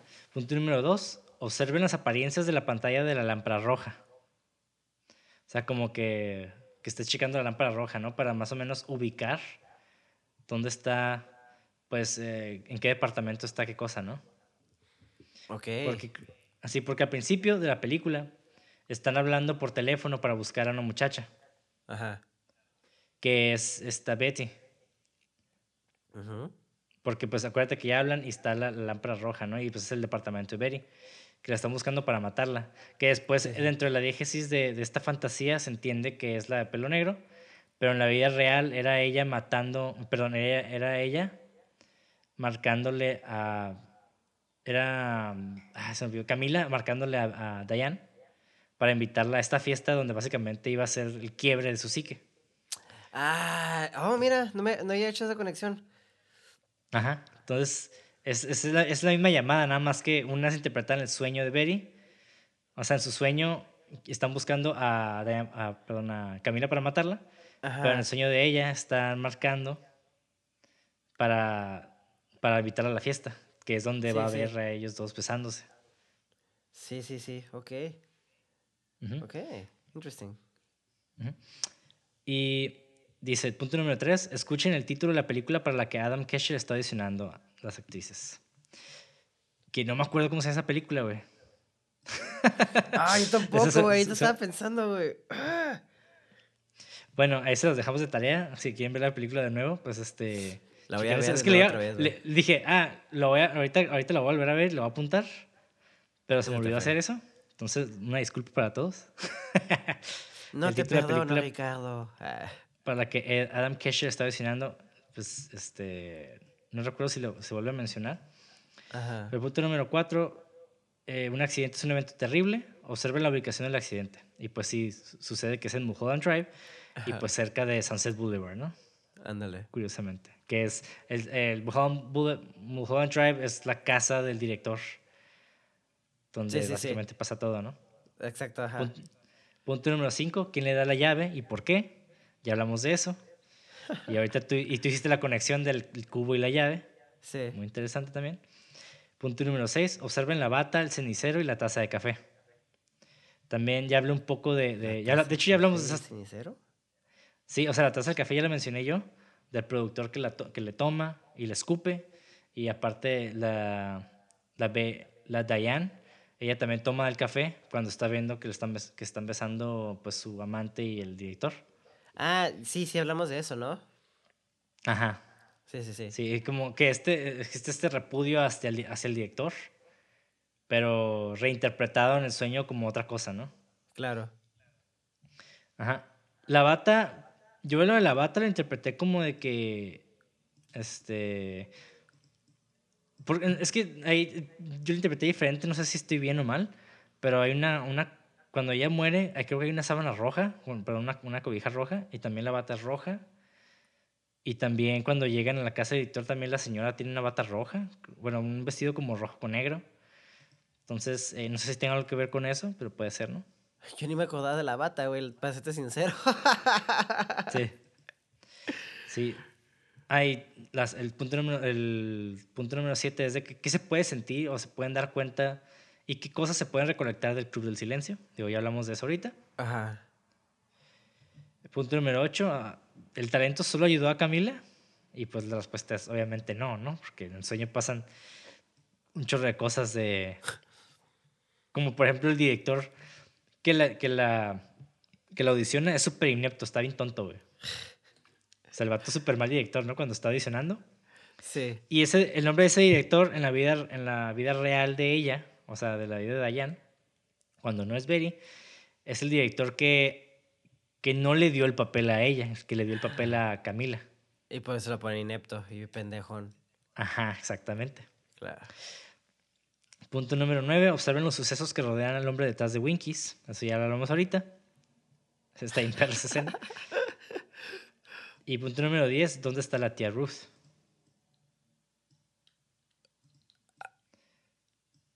Que ahí tampoco hay, ahí sí tanto como una respuesta, pero igual cuando chequen la película piensen, ¿no? ¿Dónde está la tía Ruth?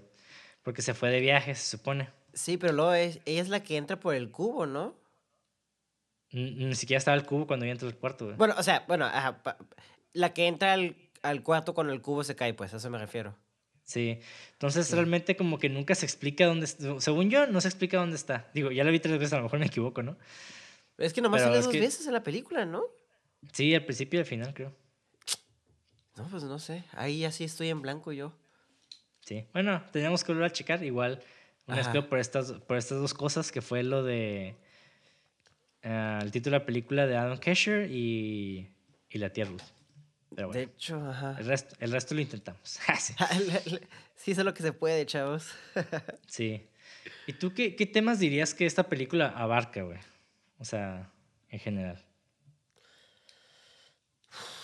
¿Qué temas dirías que es como que lo importante de la película? Pues te diría como lo mismo de Velvet, de... ¿Sunset Boulevard? No, de... O sea, sí, que es como una crítica como al, al sistema de Hollywood. O sea, no, no estoy diciendo que la película fue hecha en Hollywood, pero dentro del universo de, del- de la película, creo que está criticando mucho al, al sistema de Hollywood, ¿sabes cómo?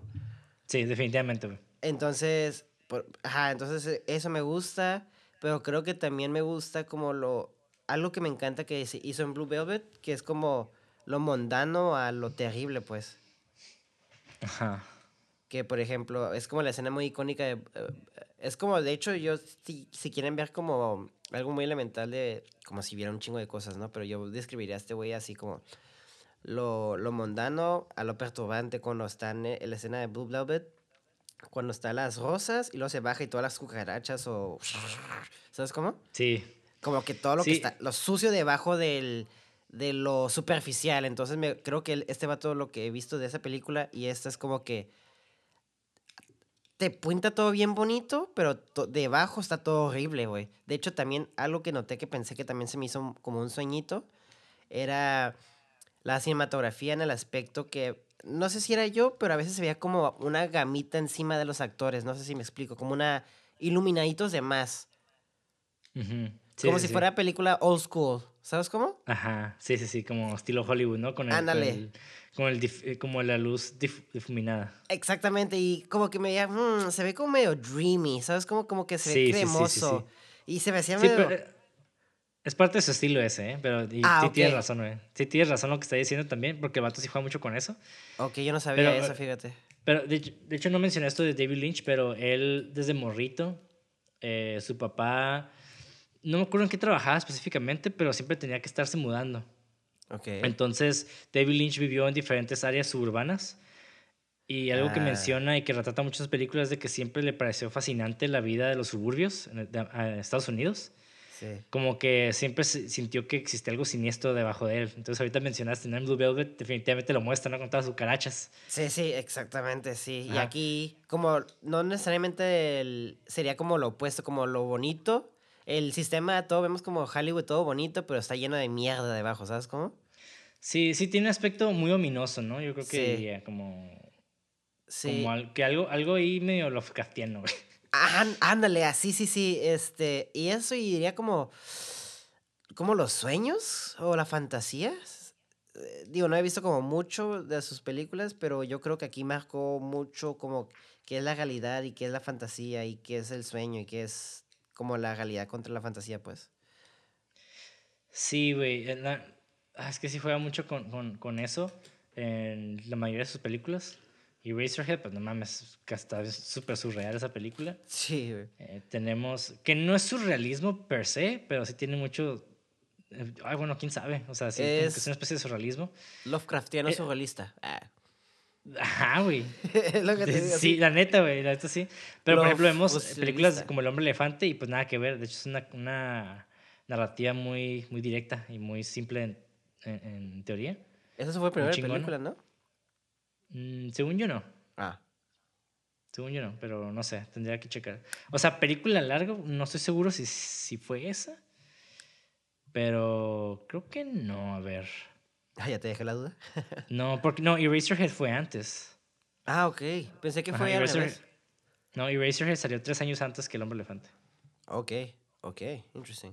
Que, pequeño paréntesis, el vato está bien chistoso porque él para escoger esa película, El Hombre Elefante, es porque el vato no- no- ya llevaba años sin trabajar en cine. Y su esposa como que le dijo, oye, güey, ya este, estamos perdiendo feria, ya no tenemos tanta feria, pues ponte a trabajar, ¿no? y este, David Lynch fue como que, ah, está bien. Y le habló, un- y le habló a su compa, que era como especie de, también de, de agente. Y la gente le dice, ah, pues tengo aquí tres guiones, igual puedo hablar contigo para que, ver cuál te gusta más y lo puedes dirigir. Y David Lynch, ah, Simón. Entonces se juntaron y el primer guion que le sacó fue el guion elefante, perdón, el hombre elefante. Y David Lynch lo vio y dijo, y le dijo, ¿cuál es ese guion? Le hace, ah, se llama el hombre elefante. Y dice, ese quiero.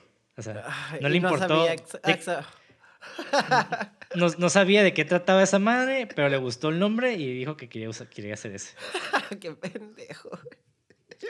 Eh, pero está bien verga esa, esa película, ¿eh? Está bien triste, pero está verga. No la he visto. O sea, conozco. Es un vato que tiene como elefantitis, ¿no? Se le dice. Sí, ajá. Pero se me hace chistoso que nomás porque creo que pensó que era surrealista algo. Y dijo, esa madre. Y luego, como me imagino que Pues, ¿quién sabe? leyéndolo. Y está todo dramático. ¿Qué vergas escogía? pues quién sabe, ¿no? Pero igual el vato lo escogió por el nombre, le gustó, dijo. Eh, Pero está cool, está cool. Ajá. A veces el, el- se vale guiarte por las emociones, güey. O Sí, por el güey. momento. Ese güey es un artista, es 100% sentimiento ese güey. O sea, Ah, realmente creo que no es necesario tratarlo de entender, güey. Ajá, y no tienes que. No. Con que entiendas la película o le, des tu interpretación o entiendas tu interpretación, ya con eso eres feliz, güey. Así es, güey.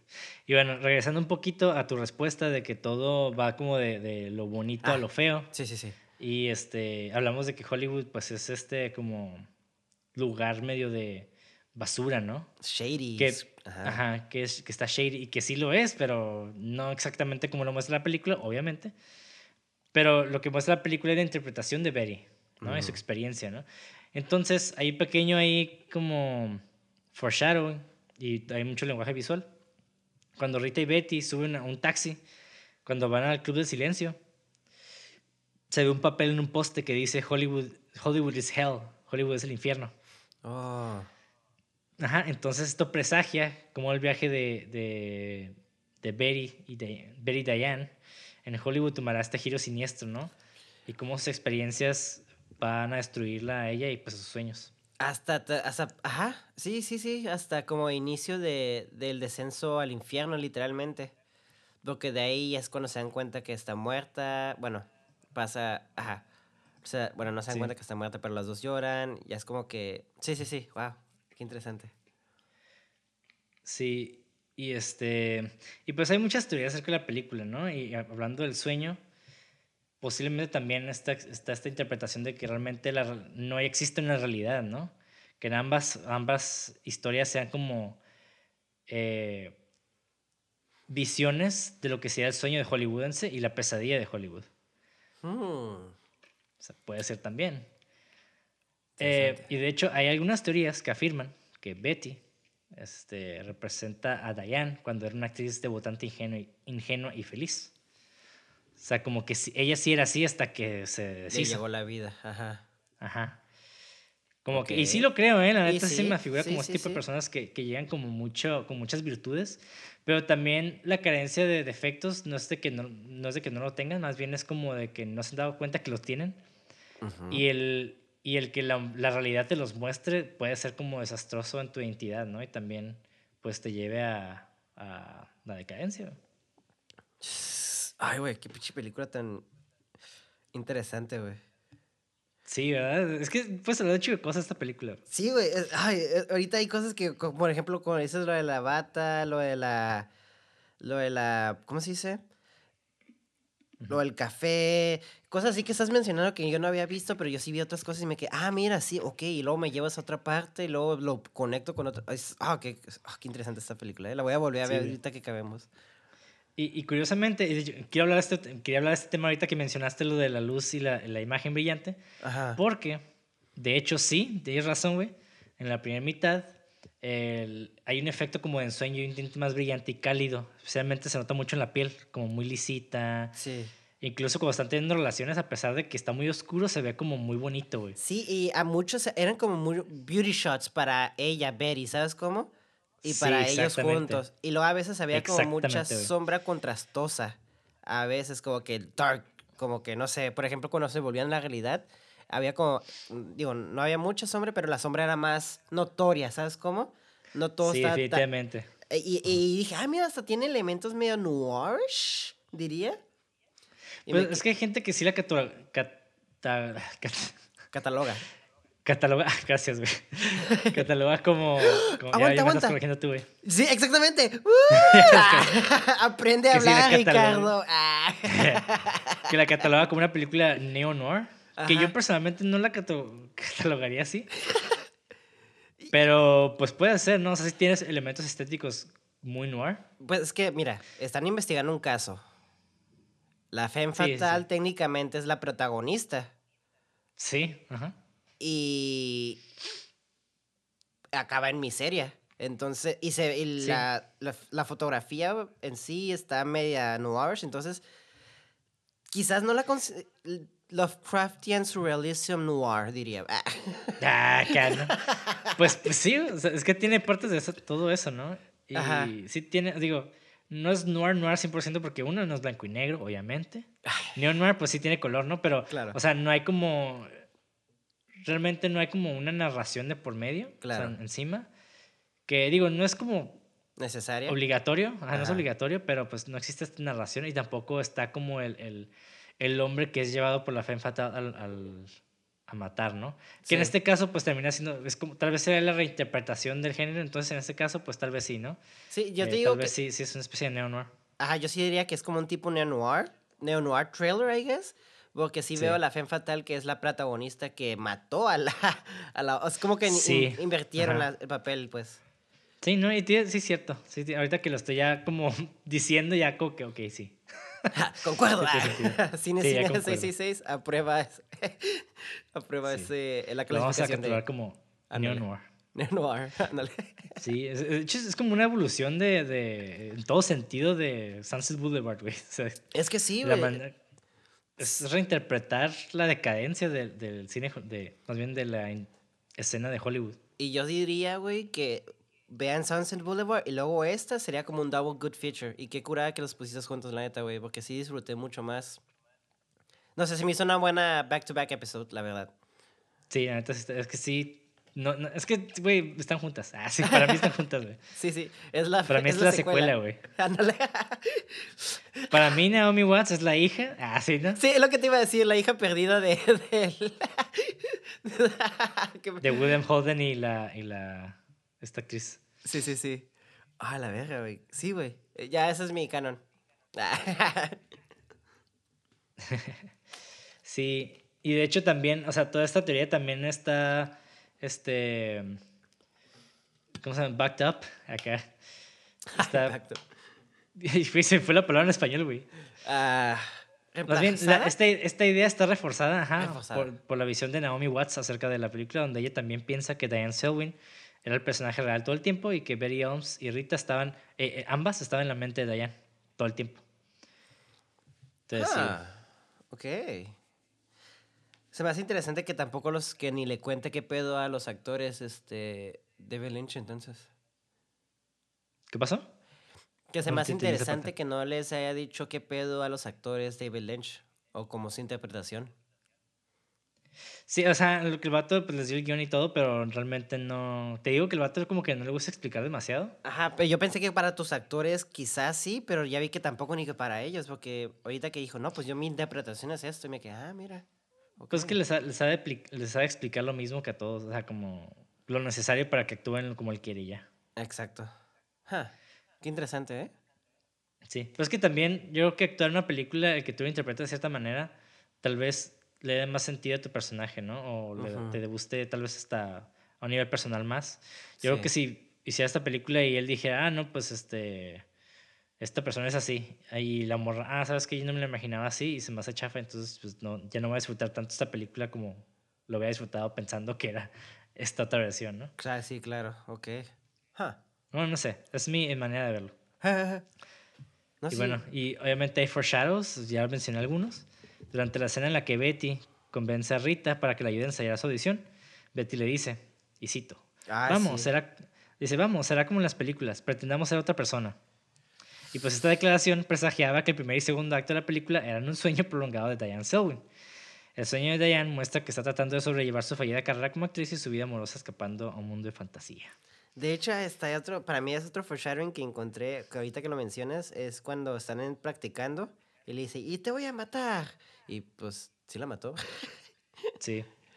Y pues, otra cosa, y el otro foreshadow que es el más importante para mí de la película, cuando Betty y Rita van al, al departamento número 17, buscando a mm. Diane Selvin, precisamente, que es ella misma, sí, sí, encuentran este cadáver acostado, ¿no? Que es ella misma, ¿no?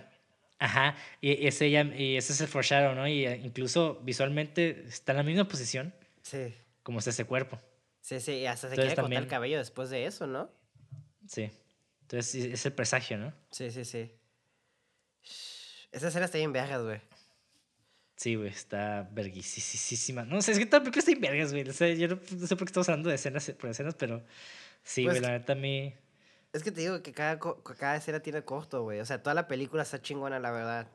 Y la voy a ver ahorita ya con, con todo lo que hemos hablado. Siento que le voy a encontrar más y me va a gustar más, de seguro. Me va a pasar lo mismo que me pasó con la película de Andrew Civil Lake, güey. Estoy segurísimo, güey. Sí.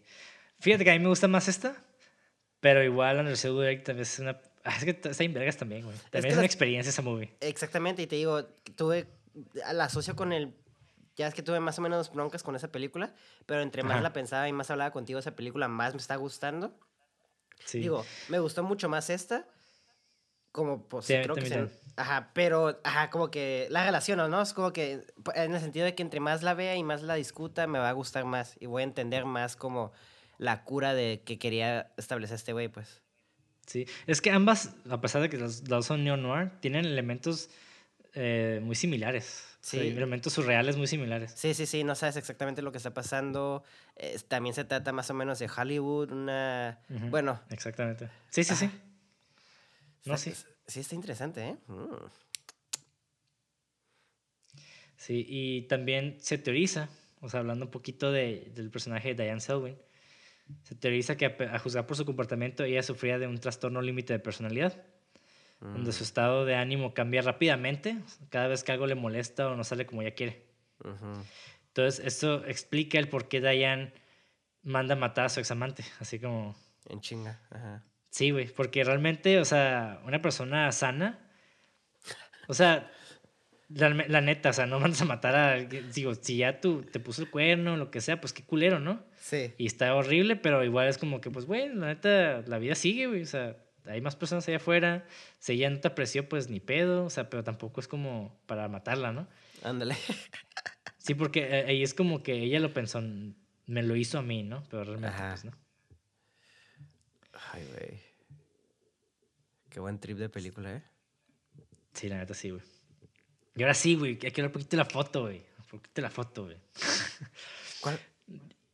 La fotografía, digo. La, Ah. Sí, la cinematografía, perdón. Ah, ya, ya. Pues fíjate que no se me hizo como. Por eso te decía, no creo que se me hizo cinematográfica. Porque tal vez Ay, no. a mí sí, güey. Eh, eh, eh, tal vez, o sea, tal vez porque la estoy subestimando. O sea, no se me hizo como flashy. Creo que porque creo que fue demasiado sutil la fotografía. O sea, eran planos. Creo que los planos fueron, los planos no fueron tan wow, que, que es lo que me atrapó, ¿no? Creo que fueron Ajá. planos funcionales, pero la iluminación creo que es lo que más rescato, Sí. en mi opinión. Sí, pues que la iluminación es parte de la composición, ¿no? Claro, sí, ajá. Y la neta, la composición de la movie está bien vergas. Eso sí. Digo, no, no nivel acá Wes Anderson ni nada por el estilo, pero realmente sí funciona a nivel, Sí. a, a nivel David Lynch, porque pues el vato le gusta jugar con, con el lenguaje visual. Y para mí sí hay muchos planos, o sea, hay muchos planos que definitivamente son como el crisscross, ¿no? Y cosillas así que son como muy básicas. Sí. Pero sí tiene planos de repente como que estábamos en un plano descriptivo, pero ese mismo plano se vuelve narrativo cuando se acerca, hace, un- hace como una especie de, de dolly hacia la, la persona. O sea, por ejemplo, cuando ya está, vemos todo este plano abierto con Diane, ya en su departamento así como toda ojerosa, y llega la, la vecina, ¿no? Que viene a Sí. recoger sus cosas. Sí, sí, sí. De repente vemos, hay como una especie de zoom dolly acá hacia el, hacia el cenicero. Pero, o sea, eso es, es- es algo difícil de hacer, güey. O sea, ese para que sea fluido y que tenga- no pierda el enfoque y tampoco pierda el, el ¿cómo se le llama? Eh, o sea, o sea, el uso del lente también es importante, ¿no? Para ese Sí, tipo, de, sí. para ese tipo de, de- de movimientos, emplazamientos. Entonces, se, se me hizo muy cool como ese tipo de, de dinámica que usó. Muchos también primeros planis- primerísimos planos, o sea, esos extreme close-ups como de los ojos. Ajá. Me encantó cuando llega ella, ¿no? Y ve el, el director voltea acá como si estuviera enamorado de ella. Sí. Se le ve el, el close-up de los ojos y después los el close-up de sus ojos, de los ojos de ella. Eso sí está O sea, es- ajá, o sea, tiene muchas cosas así de repente. Y que yo pensé que te iba a gustar, güey, porque es algo que hace mucho Sergio Leone, güey. Entonces, Es que no, o sea, pero es que Sergio Leone, creo que el, su... No quiero que te comparar, porque... No, pero, o sea, sí me gustó la foto, pero tan... No. mm.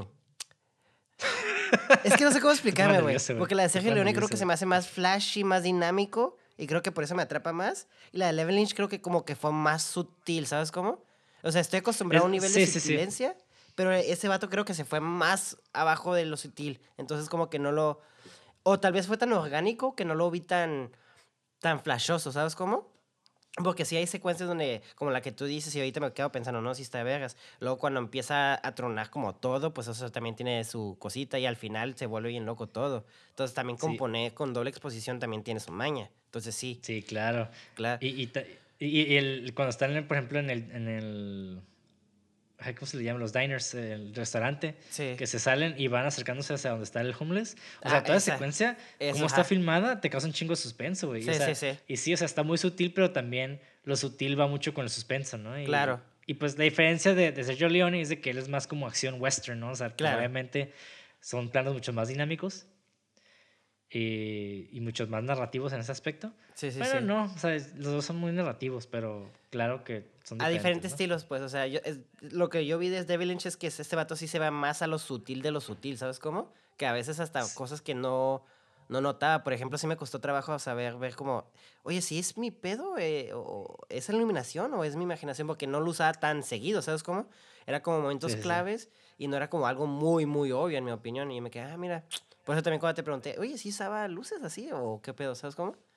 Ajá. Entonces, Sí, pues sí, es que el- Ujú. sí, el vato le, le gusta también jugar mucho con, con luces medio neón. ajá, En todas sus películas, o sea, realmente no es solo la única.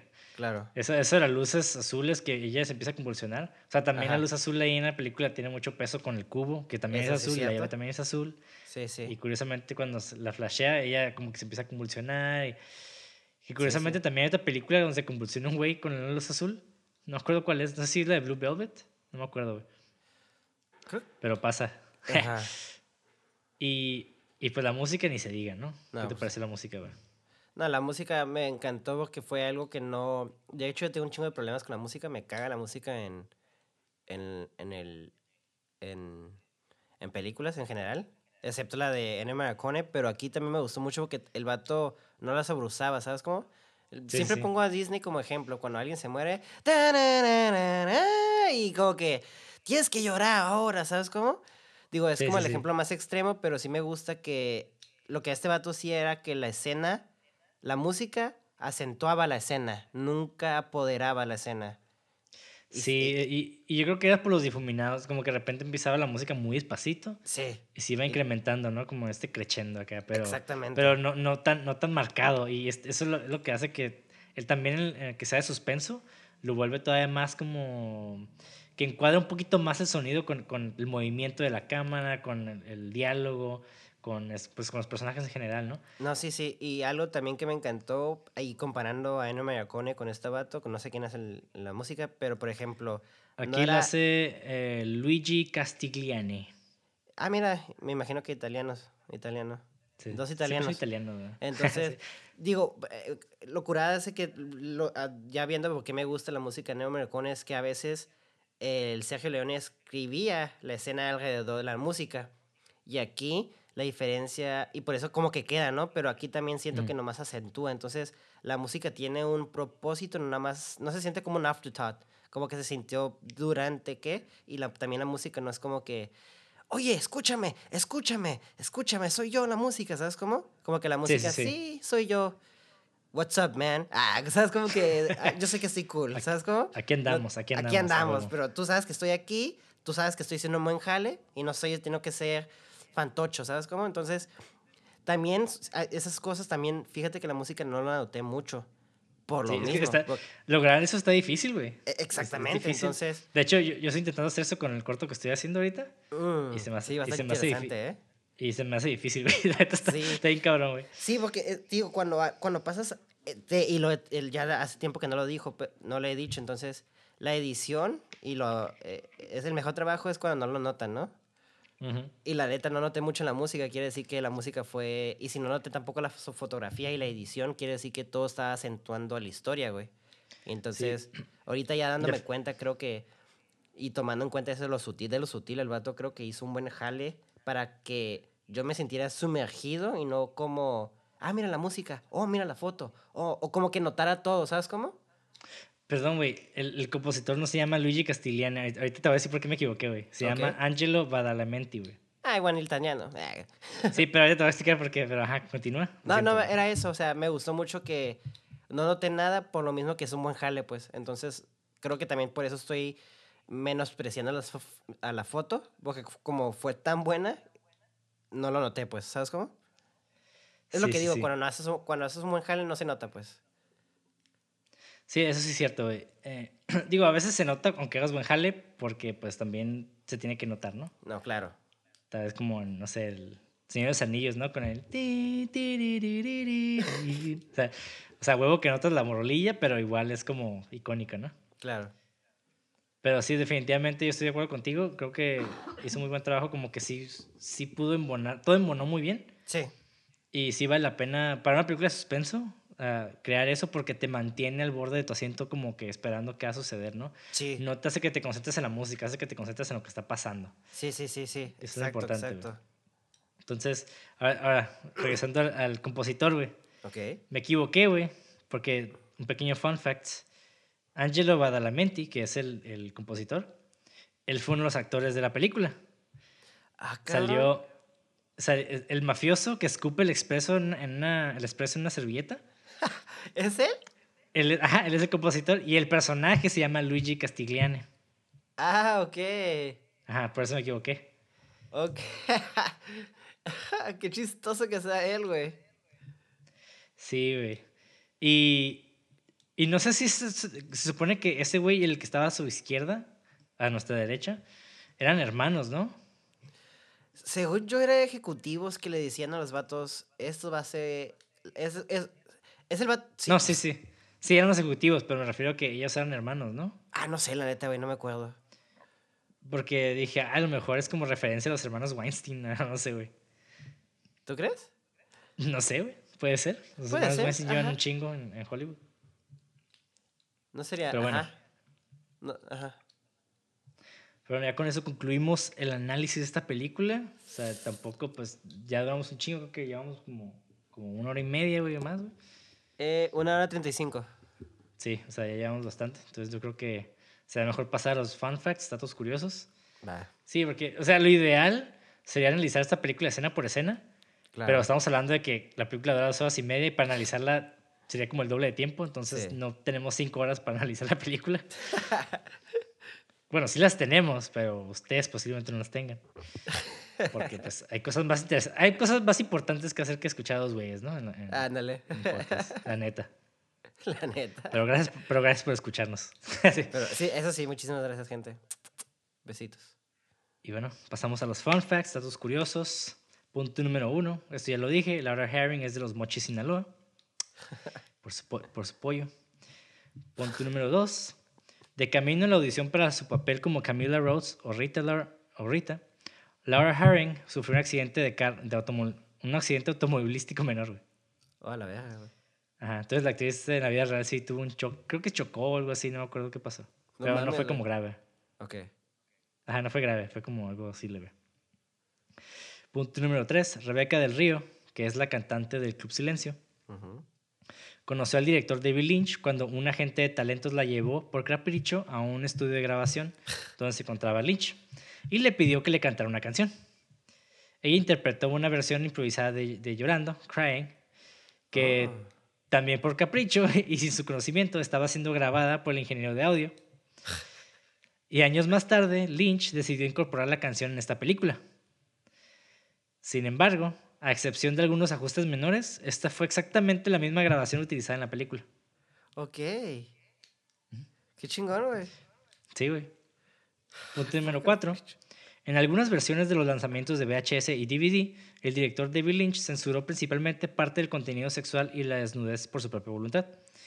Curiosamente, aunque la escena está en sombras moderadas, Lynch insistió en que la entrepierna de Laura Herring se desenfocara durante la escena en la que su personaje, Rita, se quita la bata y se sube a la cama para unirse a Betty. Esta decisión se debió a que el director se enteró de las fotos desnudas de Herring que circulaban por internet y él desaprobaba mucho el asunto. Entonces, como que él quiso mantener como que la integridad ahí. Claro, obviamente. Muy bien. Punto número 5. Para darle al señor Rock una apariencia extraña, ese es el vato de la silla de ruedas. Al actor Michael J. Anderson, que es un enano, se le colocaron brazos y piernas de gran tamaño, hechos de prótesis de espuma. Esto fue para hacer que el señor Rock pareciera tener extremidades anormalmente largas, mientras tenía una cabeza normalmente pequeña. La silla de ruedas de madera en la que se reclina el señor Rock fue diseñada para ser grande a propósito, para agregar a la extraña apariencia del personaje.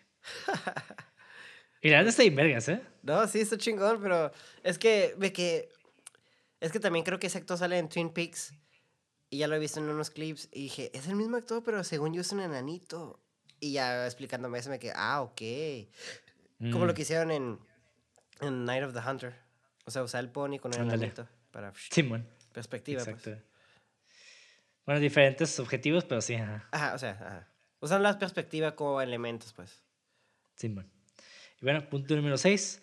Naomi Watts y su personaje, Betty Elms, comparte, bueno, más bien Diane Selwyn, comparten algunas similitudes en términos de tener la meta de convertirse en una actriz exitosa en Hollywood. En la película, y dependiendo de las teorías que rodean al personaje, Betty slash Diane luchó y finalmente fracasó en convertirse en la actriz ex- exitosa que quería ser. Esto se debe a la gran percepción de que Hollywood selecciona y elige a propósito a ciertos actores y actrices para papeles importantes sin darles una oportunidad a otros actores y actrices a través de su probable talento. Que en parte es cierto, ¿eh? Sí. En un día particularmente malo de la audición en Hollywood, eh, antes de conseguir el papel, Naomi Watts conducía por Mulholland Drive y se imaginó girando el volante y yendo por el precipicio hacia su muerte.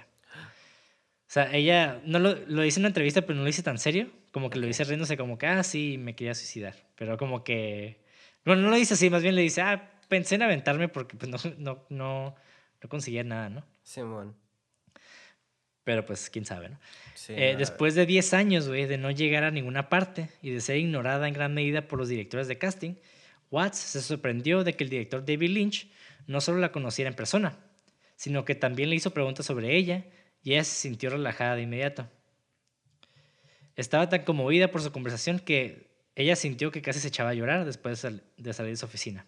oh, Afortunadamente, después de hablar con ella, Lynch la eligió para el papel principal de esta película. Y después del estreno de la película, que eh, despertó mucho interés en Watts, ella sí se, se convirtió en una, en una actriz exitosa. ah, Y gracias a esta película. qué chingón, güey. Sí, güey. Punto número 7. Naomi Watts en realidad perdió su seguro médico y se enfrentó al desalojo de su apartamento poco después de que terminara la filmación, güey.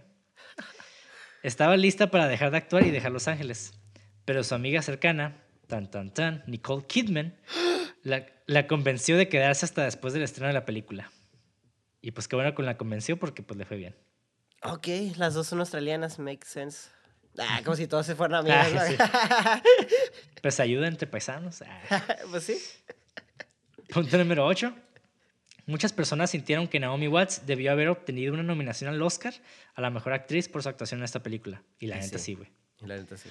Fue nominada a los premios a la mejor actriz en los premios AFI, los premios críticos de cine de Chicago, la Sociedad Nacional de Críticos de Cine y la Sociedad de Críticos de Cine en línea.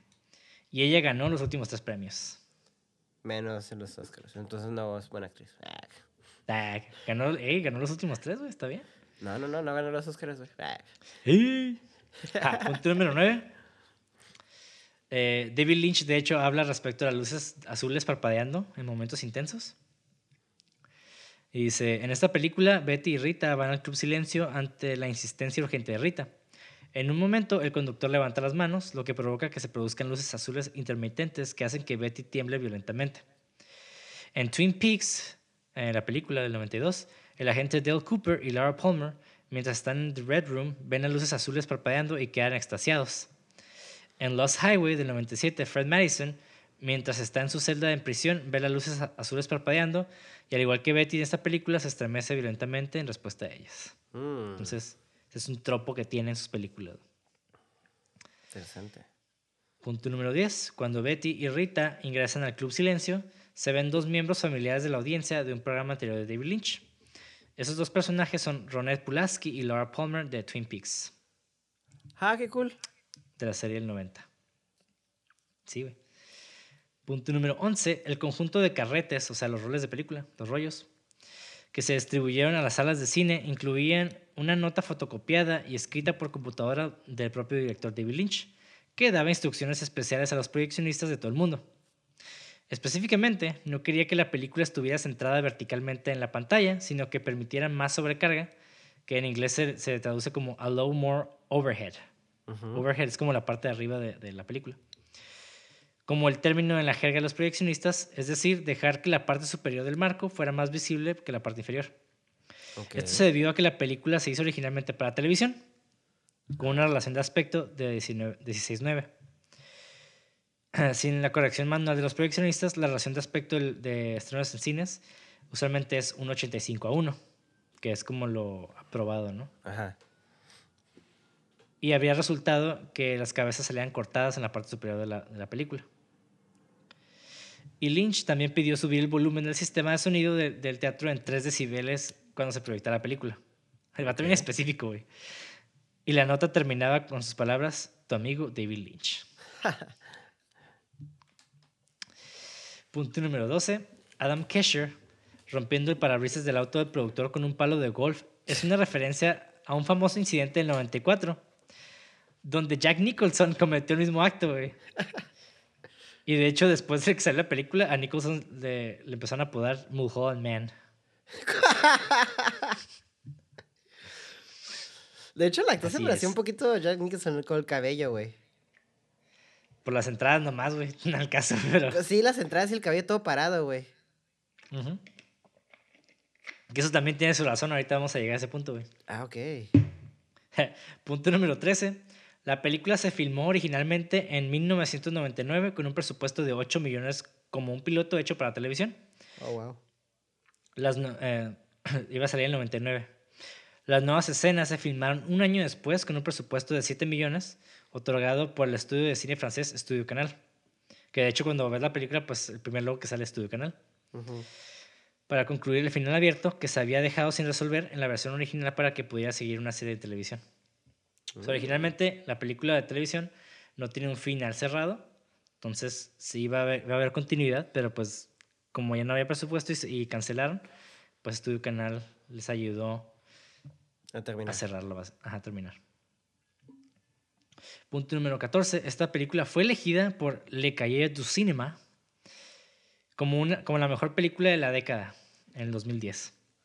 Y los que no sepan, Cahiers du Cinéma es una, una revista de cine francesa que fue fundada en el 51 por Andrés Bazin, Ujú. Jacques Daniel Valcross y Joseph Marie Leduca. No sé De cómo hecho, se dice. creo que esa revista también eh, coñó la palabra noir, ¿no? Ajá, de hecho sí. Ajá. Creo que sí, güey. Creo que tienes razón, güey, de hecho. Si no mal recuerdo. Sí, porque. No, sí, tienes razón, porque creo que eh, eh, era como que la revista más importante. Y de hecho, el término surgió en Francia. Entonces, Ujú. tiene sentido. Eh, punto número 15. Esta película fue votada como la mejor película del siglo XXI por BBC Culture Poll 2016, donde se encuestaron a 177 críticos de cine. Ok. Entonces, yo no estoy mamando, tú no estás mamando. La neta, sí es una de las mejores películas que, que está bien vergas, la neta. güey. Es que sí está vergas, la neta me sorprendió mucho la película y la voy a volver ahorita para disfrutarla más, la neta, güey. Yo sé que me va a gustar más, güey. Sí, güey. Así, por más atención como las cositas, güey. Sí, a los detallitos, ajá. Punto número 16. Durante la escena en la cocina donde Betty ensaya su audición con Rita, Laura Herring estaba leyendo el guion real de la película. O sea, la, la película de Mulholland Drive. Ajá. La página del guion donde leyó Herring se ve mejor en Blu-ray de la película. Entonces, si tiene el Blu-ray y ahí le pueden hacer medio un zoom, van a ver que ahí es el guion de la película esta. Bien mera. Porque es, Sí, lo que, es la escena que te dije que es, es el foreshadowing de la muerte de ella. Ajá. Y está leyendo el guion, está, ay, güey, está, está más meta aún, güey. Sí, güey.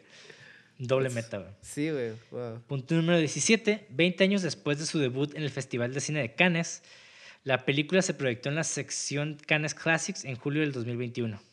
Entonces, técnicamente estuvo dos veces en Cannes, güey. Película. güey. A la verga, güey. Punto número Classics. 18. Sí, güey. Punto número 18. Cuando Betty va a su primera audición, la conducen hasta las puertas de Paramount Studios. Según el director David Lynch, debido a que Paramount Studios ya no permite que se muestre su logotipo, solo se ve en la mayoría de las puertas. La toma es notablemente similar a la toma de Sunset Boulevard, donde Norma Desmond va para su regreso triunfal. Y sí. Ajá. Punto número 19. Justin Theroux. Theroux, no sé cómo se pronuncia, güey. Theroux. Justin Theroux. Que es el, es el que hizo el de director Ajá. de, dentro de la película. Me encantó su Consiguió el. Sí, güey. Él consiguió el papel de Adam Kesher después de reunirse con el director David Lynch, justo después de su largo vuelo. Debido a que no durmió lo suficiente como resultado del largo vuelo, Thoreau apareció vestido completamente de negro y con el cabello despeinado. Y Lynch lo vio y decidió que el personaje de Adam Kesher también tenía que vestirse completamente de negro y tuviera un peinado desordenado. Por eso. Wow. Y punto número 20, güey. El director David Lynch utilizó dos películas como inspiración para esta película. Ok. Una fue Sunset Boulevard Of course. y la otra fue El Mago de Oz, güey. Makes sense. Sí, ajá. Sí. Si te puedes analizarla, güey. Pues, O sea, Ajá. Technically, el mago de Oz, güey, la morra se la llevó un tornado y llegó a un mundo de fantasía. O sea, Ex- Exactamente. she died. She fucking died. ah. sí, Por eso me quedé con hubo un momento de silencio y yo analizando la película y dije, no, sí. Fue como, sí, güey. ay, sí, güey. Es es que, sí, es la versión terrorífica, I guess. Sí, sí, sí. Hollywoodense terrorífica. sí, güey. Que la neta lo que le pasó a, a la actriz del Mago de Oz en la vida real está más culera, pero pues esa es otra, otra, otra historia película, que se va a contar en otro momento. Y bueno, con eso terminamos el episodio de Mulholland Drive, película del 2001, di- escrita y dirigida por David Lynch y protagonizada por Naomi Watts y... ah, se fue su nombre. ah, Laura Herring. Y bueno, déjenos sus comentarios, díganos sus impresiones, qué nos faltó, qué nos falló, eh, teorías que tengan ustedes. Estará muy interesante ver sus, sus análisis. Y pues ya saben, denle like, subscribe, suscríbanse. Y pues ya saben, nos pueden seguir en redes sociales como cine666.mpg. A mí me pueden encontrar como Monty de André. Y a ti, Mauricio, ¿qué pedo? ¿Cómo te encontramos? eh, como le vago, guion bajo y doble G. En Instagram. bien. En la descripción del video de YouTube, ahí vamos a dejar eh, pues los nombres, en caso que no sepan cómo escribirlos, ahí están. Y pues de igual manera les dejamos el link para donaciones para que nos apoyen a este podcast autosustentado por nosotros dos, que básicamente nos encanta hablar de películas. Entonces lo vamos a hacer fuera o dentro de este podcast, no importa, pero igual para que también ustedes lo disfruten. Huevo. Apóyennos. Échenle dinero. no sé cómo. y bueno, ahora sí, finalizamos. Sigan viendo películas, vean más películas de David Lynch, un gran director, un director de suspenso, surrealista, que Los Crastiano. tengo entendido, ¿eh? que ahorita está muy metido con su meditación trascendental, pero pues el vato, quién sabe, tal vez regrese a algún punto a ser ¿Ya no, no dices que sacó una película, güey? ¿Que va a sacar una película? Junto con Ah, el no. David Cronenberg. Eh, el David Cronenberg y ese vato pusieron películas así en Cannes, creo que era así de la nada. mm, los Davids, a huevo. Los de... Ah, pues sí, cierto. Eran como... De hecho, la de David Cronenberg ya salió, de hecho, creo que se llama Crimes from the Future. A la madre, güey. Va a estar bien vergas. Guach, Porque, guacha, David Lynch es súper surrealista, maneja suspenso bien vergas. Y Cronenberg es súper visceral, güey. Sí, sí. No he escuchado cosas muy buenas de la película, pero... Es que es- yo creo que es demasiado, güey. Tal vez va a ser demasiado para, para, un, para un tazón. Está interesante, a ver, sí quiero ver qué, qué va a sacar ahora, porque sí vi también el cortito del Chango que sacó en Netflix, que no fui tan Sí, fíjate que a mí no me, no me gustó tanto ese, ese corto, ¿eh? Ajá, a mí tampoco. Me que Pues hoy tampoco quise como investigar más, pero ya viendo ese me quedé como, ah, ok, el cortillo que tiene es pues algo diferente, pues nada que ver. Sí. Sí, yo, mira, si les gustó esa película, les recomiendo mucho eh, Blue Velvet Sí. Y Eraserhead. Eraserhead definitivamente creo que es la más perturbadora de, de David Lynch en lo personal. Voy a terminar de ver esa. Pero igual, pues sigan viendo su, su cine. La más, creo que más digerible, pero está muy triste, es la de El Hombre Elefante. Igual muy buena película. Sale Anthony Hopkins, bien joven, de hecho, en esa película. Oh, gua- ah. Ajá. Sí, sí sé cuál es, Entonces- pero no la he visto. Sí, está muy cool, la verdad está muy cool. Se la recomiendo mucho. Y pues bueno, finalizamos. Ahora sí, vean cine, alabanza a Felipe Negro y hasta luego. Ahí. Gracias. Bye.